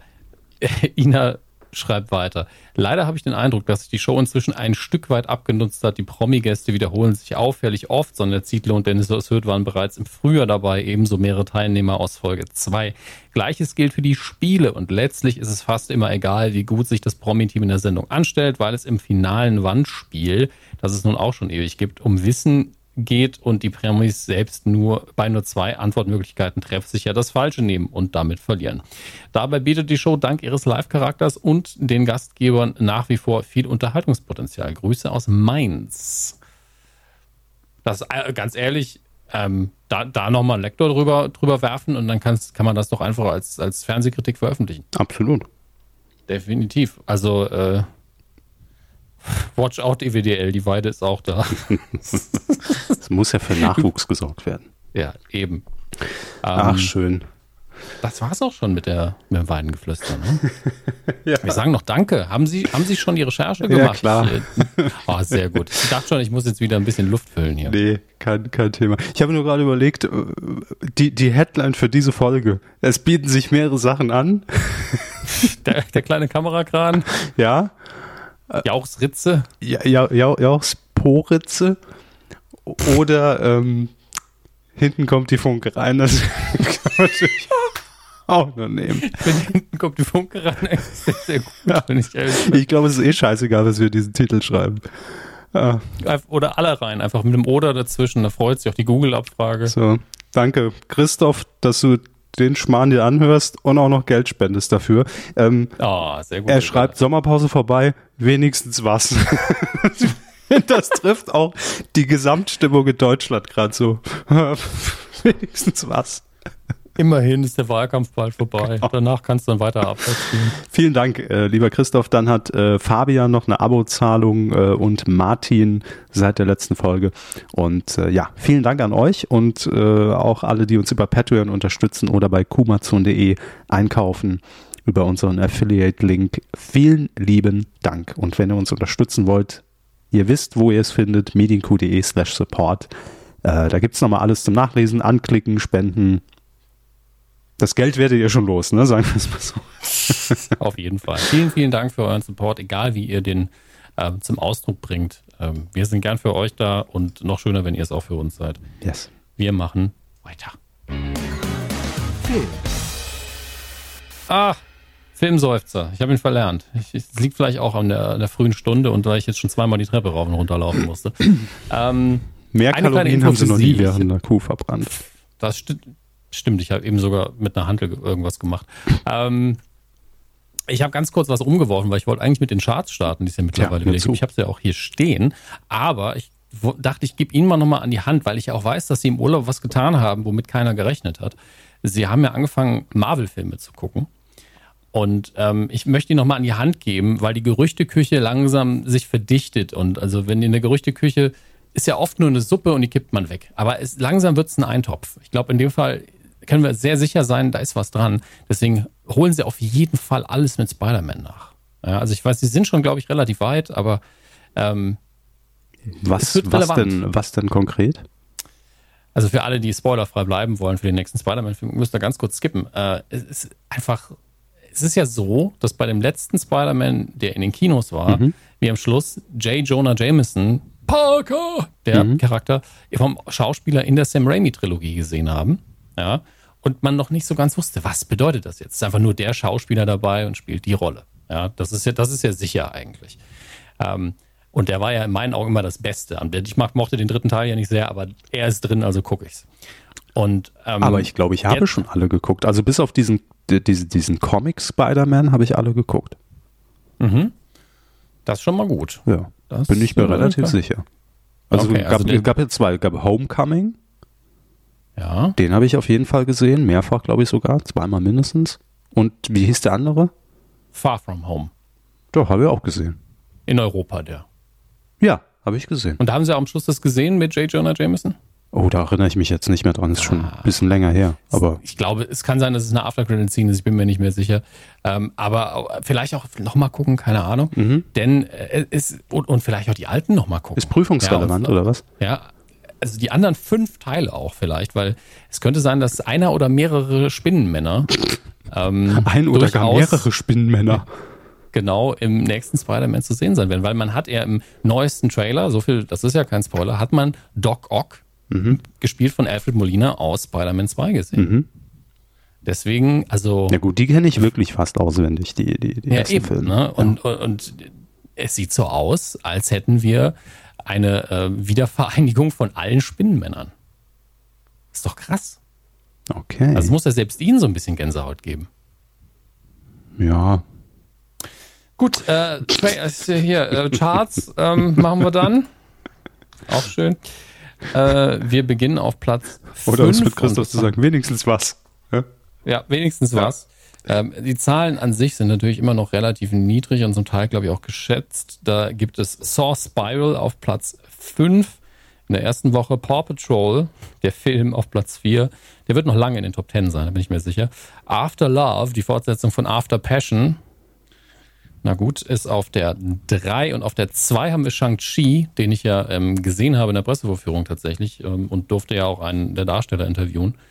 Ähm, und äh, der macht einfach Spaß. Das ist einfach ein richtig schöner Marvel-Film, ist ein neuer Origin-Film, weil man natürlich einen komplett neuen Charakter einführen muss und man äh, spart sich sehr lange die Verbindung zum großen MCU auf bis ganz zum Schluss, was auch genau richtig war. Äh, ich habe sehr viel gelacht und einfach Spaß gehabt, weil ich über Shang-Chi den Charakter fast nichts wusste ähm, und, und mich da komplett überraschen lassen. Ich fand den Cast besonders gut. Äh, Aquafina in der ähm, weiblichen Nebenrolle oder weibliche Hauptrolle eigentlich richtig, richtig stark und unterhaltsam. Zwei, drei sehr, sehr tolle Gags drin und das kann ich für einen schönen Nachmittag im Kino oder schönen Abend im Kino definitiv empfehlen. Ähm, wurde jetzt ähm, ja von der 1 verdrängt, weil er war bestimmt irgendwann mal auf der 1, von dem ganz neuen Dune ähm, von Herrn Villeneuve. Ist ja die dritte im weitesten Sinne äh, Dune-Verfilmung, von der ich weiß. Der Roman von Frank Herbert, der übrigens in den 80ern, 70er, 80ern schon gesagt hat, wir müssen mal im Klimawandel aufpassen. Der Sci-Fi-Autor. Ähm, und äh, ich bin so, ich finde, er ist extrem überhyped. Also jeder, der aus dem Kino kommt, sagt, das ist unfassbar, das ist das Beste, was ich je gesehen habe. Und ähm, ich denke mir so, okay, fahren wir mal runter. Wahrscheinlich ist er sehr gut. Ja, ähm, aber auf jeden Fall klingt es nach einem Film, der fürs Kino gemacht ist, was ja bei Herrn Villeneuve ja sowieso wegen seiner Bilder ähm, durchaus der Fall ist, dass die meisten Leute sagen, er muss im Kino gesehen haben und vielleicht ist das Shang-Chi und Dune ist vielleicht ein schönes Double-Feature, wenn jemand jetzt zum ersten Mal wieder ins Kino geht. Deswegen äh, wünsche ich euch damit viel, viel Spaß, falls ihr das vorhabt. Shang-Chi meine Empfehlung, Dune brauche ich nicht empfehlen, empfiehlt nämlich jeder und ich habe ihn noch nicht gesehen. Das ist der andere Grund. Ich kenne nur Jacques um, ähm, Villeneuve. Jacques Villeneuve, oh la la. Der damals meinten Sie? Formel 1 war, oder? Ist doch gegen Schumi immer es gefahren. Gab, es gab einen Villeneuve, der ähm, Formel 1 gefahren ja. ist, ja. Das war sehr lange, glaube ich, das Duell. Mhm. Wir kommen zu den Heimkinocharts. Wir beginnen im physischen DVD- und Blu-ray-Regal. Dort ähm, und das ist meine alte Thematik, meine, die ich jetzt schon mal hier ausbuddeln musste. Black Widow gibt es jetzt ähm, auf DVD und Blu-ray. Auch in der 4K Ultra, die Fassung natürlich, in allem, was man sich so vorstellen kann, außer in einer Fassung. Und es gibt ungefähr 100 Leute auf Amazon, die das stört. Deswegen hat der Film nur eine 3-Sterne-Bewertung. Die geben nämlich alle einen Stern. Warum, Herr Körber? Mm. Müde. Schlechte Bildqualität. Fast, weil es kein 3D gibt. Pff, so. das, ist doch, das ist doch ein Pluspunkt. Ja gut, es würde einen ja, also ich verstehe die Argumentation insofern, die Leute, die keinen 3D-Fernseher haben, die stört es ja nicht, wenn es eine 3D-Version gibt, eine zusätzliche. Das ist ja wirklich so, ja. Und man könnte auch argumentieren, ey, ihr habt doch den Film in 3D, er lief doch im Kino in 3D, warum kriege ich ihn denn nicht? Mhm. Jetzt muss ich aber leider für alle da draußen, die jetzt einen 3D-Fernseher haben und das unbedingt wollen, und ihr, ihr, schreibt ja eure Kommentare da auch, wahrscheinlich hört ihr die Kuh gar nicht, ist egal.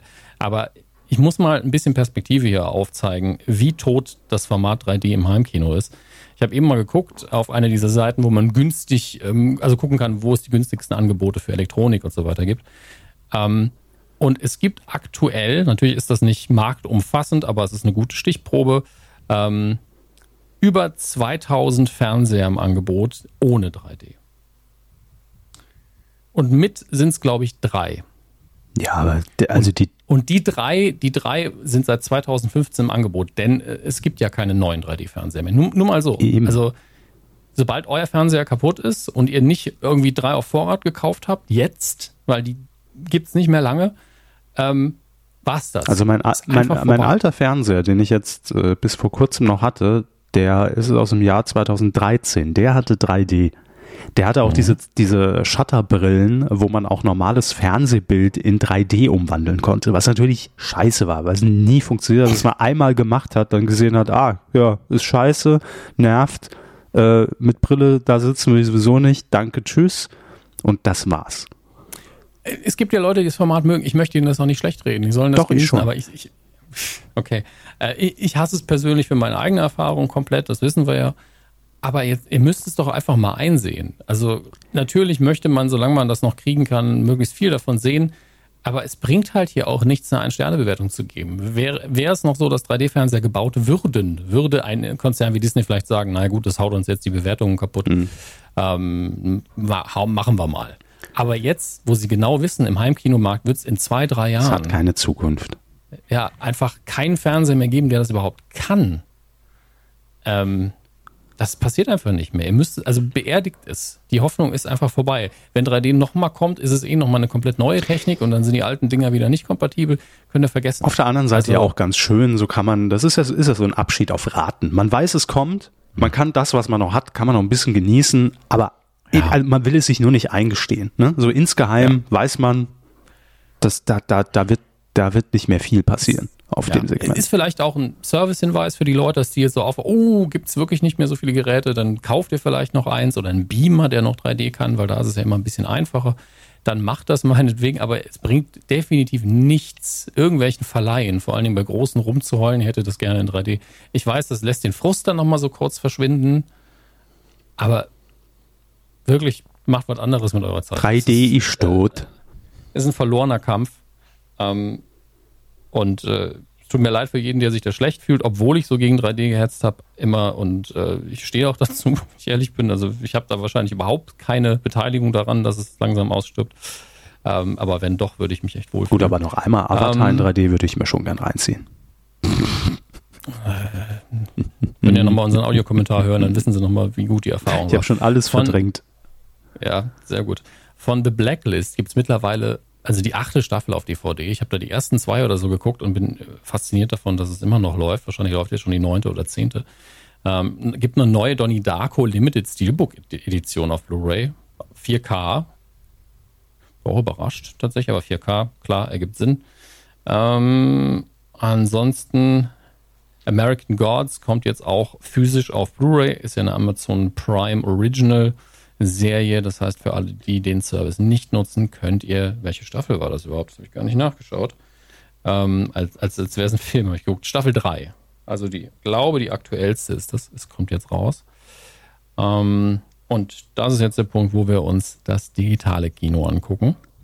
Wo es, wo aktuell beim, bei Disney Plus ja What If läuft, jede Woche. Also ähm, für die Freunde des MCUs Oh, hier wird im Schlagbohrer operiert. Sehr gut.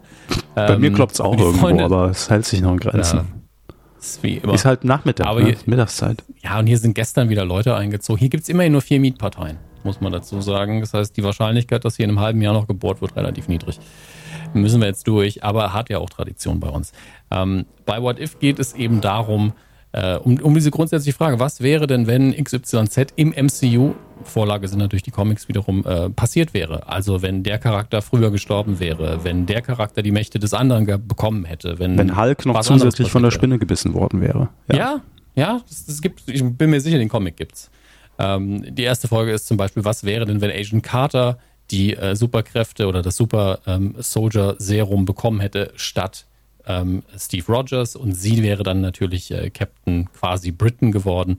Ähm, und äh, das ist alles ganz nett. Also es hat eine Tradition im Comic-Bereich, diese Kisten mal aufzumachen, weil, glaube ich, auch irgendwann die Ideen mal ausgegangen sind und gesagt, ja, vielleicht wollen wir doch mal den Kanon so ein bisschen aufbrechen. Und das funktioniert als Serie auch hervorragend, weil es immer eine Folge mit einem What If ist und danach geht man nie wieder drauf ein. Das macht sehr viel Spaß. Ähm, kann ich empfehlen. Außerdem auf, äh, das hätte ich jetzt nicht was, fast die Star Wars News vorweggenommen, das machen wir nicht.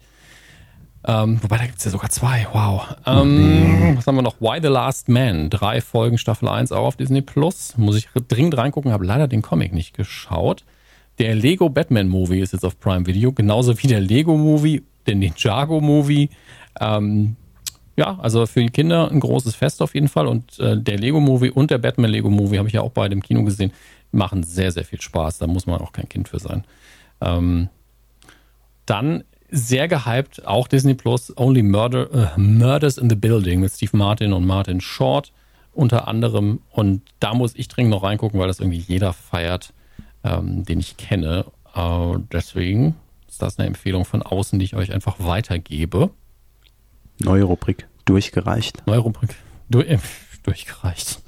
Auch ein schöner Name auf jeden Fall. Sex Education, die dritte Staffel mit acht Folgen, ist jetzt auf Netflix. Ähm, und Herr Körber hat wahrscheinlich auch schon reingeguckt. The Morning Show hat auch jetzt wöchentlich eine neue Folge. Ah, nee, Sie haben ja gesagt, Sie verlängern Ihr Abo, wenn die Ich Staffel sammle. Ja. Ich sammle. Die Sammelleidenschaft geht wieder los. Im Übrigen, ähm, was Ja. auch noch so ein Vorteil ist, will ich nur ganz kurz einwerfen, an so einem äh, Smart TV, wenn man so eine Android-TV-Oberfläche hat ähm, und dann so verschiedene Widgets und, und, und äh, immer oben so eine Rotation mit dem neuesten Scheiß, der irgendwie gerade bei Disney Plus, Amazon oder, oder Netflix am Start ist. Ähm, man bekommt natürlich, ob man es guckt oder nicht, zumindest mit, was gerade so angesagt ist. Also es sind, es nicht mehr ganz so viele böhmische Dörfer, wenn sie über Dinge erzählen. Zumindest habe ich dann mal so ein Cover vor Augen oder äh, weiß, ach ja, da gibt's wieder neue Folgen von, auch wenn ich sie nicht gucke. Ist ganz hilfreich. Finde ich gut. Ähm, für alle Freunde des klassischen deutschen Fernsehens aus den späten 90ern, frühen 2000ern. Alfred Dissimo, Korrigieren. Nein, so. der letzte Bulle der letzte Bulle. ist, ah, ja, war glaube ich eine Sat1-Produktion, läuft jetzt auf Prime Video. ja, müsste von Ähm, 2008 sein, so gefühlt. Ja, also 2010. Ja, da ist sogar ähm, jünger, als ich dachte, die Mhm. Sendung.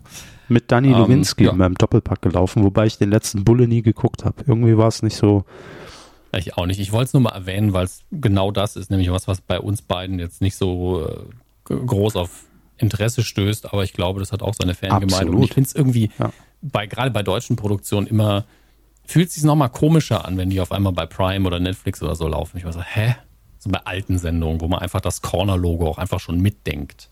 Das ist immer ein bisschen verwirrend für mich. Ähm, hier ist sie endlich. Ihr habt Wer? jetzt schon fast zwei Stunden drauf gewartet mit den Wo? Unterbrechungen natürlich heute durch die Post. Ähm, Herr Körber, sind Sie Nein. bereit? Gut, dann beginnen wir. Die Mit Star Wars News der Woche. Ich sagte, nein. Nein!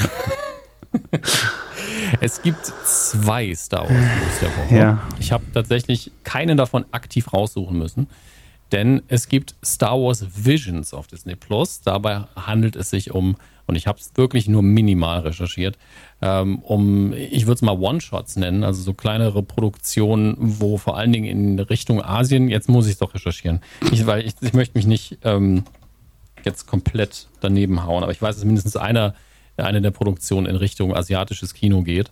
Ähm, und auch das ist immer so eine total unpräzise Angabe. Was ist denn Asien überhaupt? Ähm, aber, ah, jetzt steht Stream. Eine Anime-Serie ist es, na, da haben wir es doch. Geschichten aus der ganzen Galaxie. Okay, ich dachte, es wären One-Shots. Ähm, heißt, also sowas wie bei What If, dass man eben Einzelgeschichten hat. Aber es ist einfach ein Star Wars Anime, so wie es aussieht. Das sind ja zwei ähm, Welten, die da aufeinander prallen, die mich komplett abholen. Ja, ich weiß. Äh, man darf dabei aber auch nicht vergessen, dass ähm, Star Wars auch vom äh, japanischen Kino inspiriert ist zum Teil und äh, deswegen kommt hier irgendwie zusammen, was zusammengehört. Und äh, ich werde es mir noch angucken. Ich habe deswegen leider nicht viel euch zu bieten, außer dieser Info, dass das jetzt verfügbar ist, weil ich auch nicht das Gefühl hatte, dass das mit großem Tamtam -Tam angekündigt worden wäre. Deswegen ähm, guckt euch das auf jeden Fall also an. Also in meiner Rotation war es nicht. Mhm. Okay, da dachte ich mir, ja, Mozzi Mabuse, hier die Ochsenknechts und so, genau. ja. Das ist Star Wars mein Visions? Algorithmus. Nein. Okay. Um, Ted Lasso. Da, Ted Lasso, ja. Ted Lasso sollte in jedermanns Rotation sein. Die zweite Star Wars News der Woche, da fühlen sie sich ein bisschen mehr zu Hause, denn es geht um Kritik an uh, Star ja. Wars. Ja, damit. In dem Fall von einer äh, Person, die sehr stark involviert war in, mit den, in den Originalteilen, nämlich die Ex-Frau von George Lucas, hat einfach mal frei Schnauze gesagt, das ist ja alles Dreck, was da so. jetzt an neuen Filmen rausgekommen ist, die letzten drei. Äh, die Geschichten sind furchtbar, ist auch so ein bisschen ins Detail gegangen, aber hat einfach so ein bisschen abgerantet, aber nicht, nicht wirklich detailliert. Ja, also nicht so, dass man sagen kann, was genau ist ihre Meinung, außer ist scheiße. Und den Aspekt mag ich besonders nicht. Und hat abgeschlossen mit, da können Sie mich zitieren. Gut, wie oft habe ich das schon gesagt, ne? aber es hat nie einer gemacht. Ja, nie zitiert sie jemand. Ist auch vielleicht manchmal ganz gut so. Ähm, ja, aber das war's schon. Ich wollte Ihnen nur ein Quickie geben, aber ich fand, das waren zwei gute News. Also da kann man was Mit Kritik kommen Sie bei mir immer. Rennen Sie immer ein offenes Ohr ein bei mir. Kritik an Star Wars. Kritik, da, da, haben wir immer ein, eine offene Tür zum Eingang und dann können Sie direkt hinten wieder rauslaufen. Das ist, geht hier rein, da raus. Hinten an der. Funke beim Jauch geht's wieder raus, ja. Ja, und äh, dementsprechend machen wir jetzt etwas, äh, was wir auch schon lange nicht mehr gemacht haben. Es ist trivial, aber klang so dramatisch. Ich dachte, kann man ja mal machen. Quotentipp. Ja, und wir lösen den letzten Quotentipp auch äh, jetzt gar nicht auf, weil es ist schon alles viel zu lange her. Ich wusste nicht mal mehr, dass wir das als letztes getippt haben. Guckt einfach, wie ihr abgeschnitten habt. Äh, es war die Alm, die Auftaktsendung. Die Alm. Damals, vor zehn Jahren, haben wir getippt. So lange waren wir ja weg. Ähm, wir tippen in dieser Woche einen Film, dachte ich mir einfach mal, ja, haben wir es. Ein Film, den wir alle kennen, den wir vielleicht lieben, wo man nichts falsch machen kann, wo man garantiert sagen kann, so viele Prozent der Menschen zwischen 14 und 49 Jahre gucken dort zu. Der Prinz aus Zamunda. Ja. Haben Sie, haben Sie die Fortsetzung gesehen, die letztes Jahr nee, rauskam? ich habe ich hab nicht mal das Original Jahr? gesehen, um ehrlich zu sein. Ist das Ihr nee, Ernst? Hab ich nicht. Akaba. Ja, also, äh, Entschuldigung. Kann ich alles gucken. Also, Ganz ehrlich. Ja, aber das habe ich ja rausgesucht. Wie oft lief der denn auf Ihrem Arbeitgeber? Weiß ich nicht. In den 90ern. 4000 Mal? Das war der einzige Mal? Film damals im, im, im Archiv von Leo Kirch, der gespielt wurde. Jedenfalls am 28. September, nächste Woche am Dienstag 2015, beste Sendezeit, räumt Kabel 1 da frei. Der Prinz aus Zamunda. Ja. Ich habe es auch reingenommen, so ein bisschen, weil ähm, ich noch die News im Hinterkopf hatte, habe ich zumindest gesehen beim drüberscrollen, dass, äh, hey, hier, Eddie Murphy ja einen Exklusivdeal mit äh, Netflix abgeschlossen hat, ne? Ja, man kann nur hoffen, dass, es, dass das, was dabei rumkommt, besser Endlich ist als Prinz aus Zamunda Norbit Teil 2. hm. Ich, ich habe jetzt versucht mitzutippen auf titelschmutzanzeiger.de und habe Fehler, internal, internal Error. Es ist ein Fehler aufgetreten, der Techniker ist ah, das, das hatte ich vorhin aber auch äh, bei der Auswertung schon. Okay, aber ich, ich probiere es mal. Severin? Nee, bei mir hat es jetzt geklappt. Glaube ich. Oder? Mittippen. Ich, nee, ich kann nicht. Nee, jetzt kann ich auch nicht mehr mittippen. Tja, hab's kaputt okay. gemacht. Wir hoffen, dass es, dass es repariert ist, bis, bis ihr Ah, nee, Moment, ich bin noch, äh, hab mich wieder ausgelockt, weil jetzt mit Tippen. Hm, nee, irgendwas läuft da glaube ich nicht rund. Okay, da müssen wir noch mal, müssen wir Sabel vielleicht noch mal Bescheid geben. Machen wir. Also bis ihr die Folge hört, läuft es hoffentlich auf titelschmutzanzeiger.de. Äh, da könnt ihr euch dann gerne einloggen und mittippen. Äh, wie immer tippen wir die Zielgruppe 14 bis 49 auch bei diesem Film. So. Herr Hammers, das war eine lange Folge. Ja, also. Das ist richtig. Ich wollte mich sogar kurz fassen heute, aber ja. war dann doch zu spannend. Ja, es war wahnsinnig aufregend, allein der Fernsehpreis und so. Ähm, machen wir nächste Woche dann wieder. Vielleicht länger, vielleicht kürzer, vielleicht genauso lang. Hauptsache ihr seid mit dabei. Dann ist es die Folge 390 und bis dahin wünschen wir euch eine schöne Zeit. Macht's gut und habt einen schönen Tag und denkt dran, Sonntag, ne? nochmal schön zur Grundschule wählen gehen und dann ja. gucken wir mal, was uns dann nächste Woche erwartet. Der kleine Kamerakran schaut immer zu. Gute Nacht.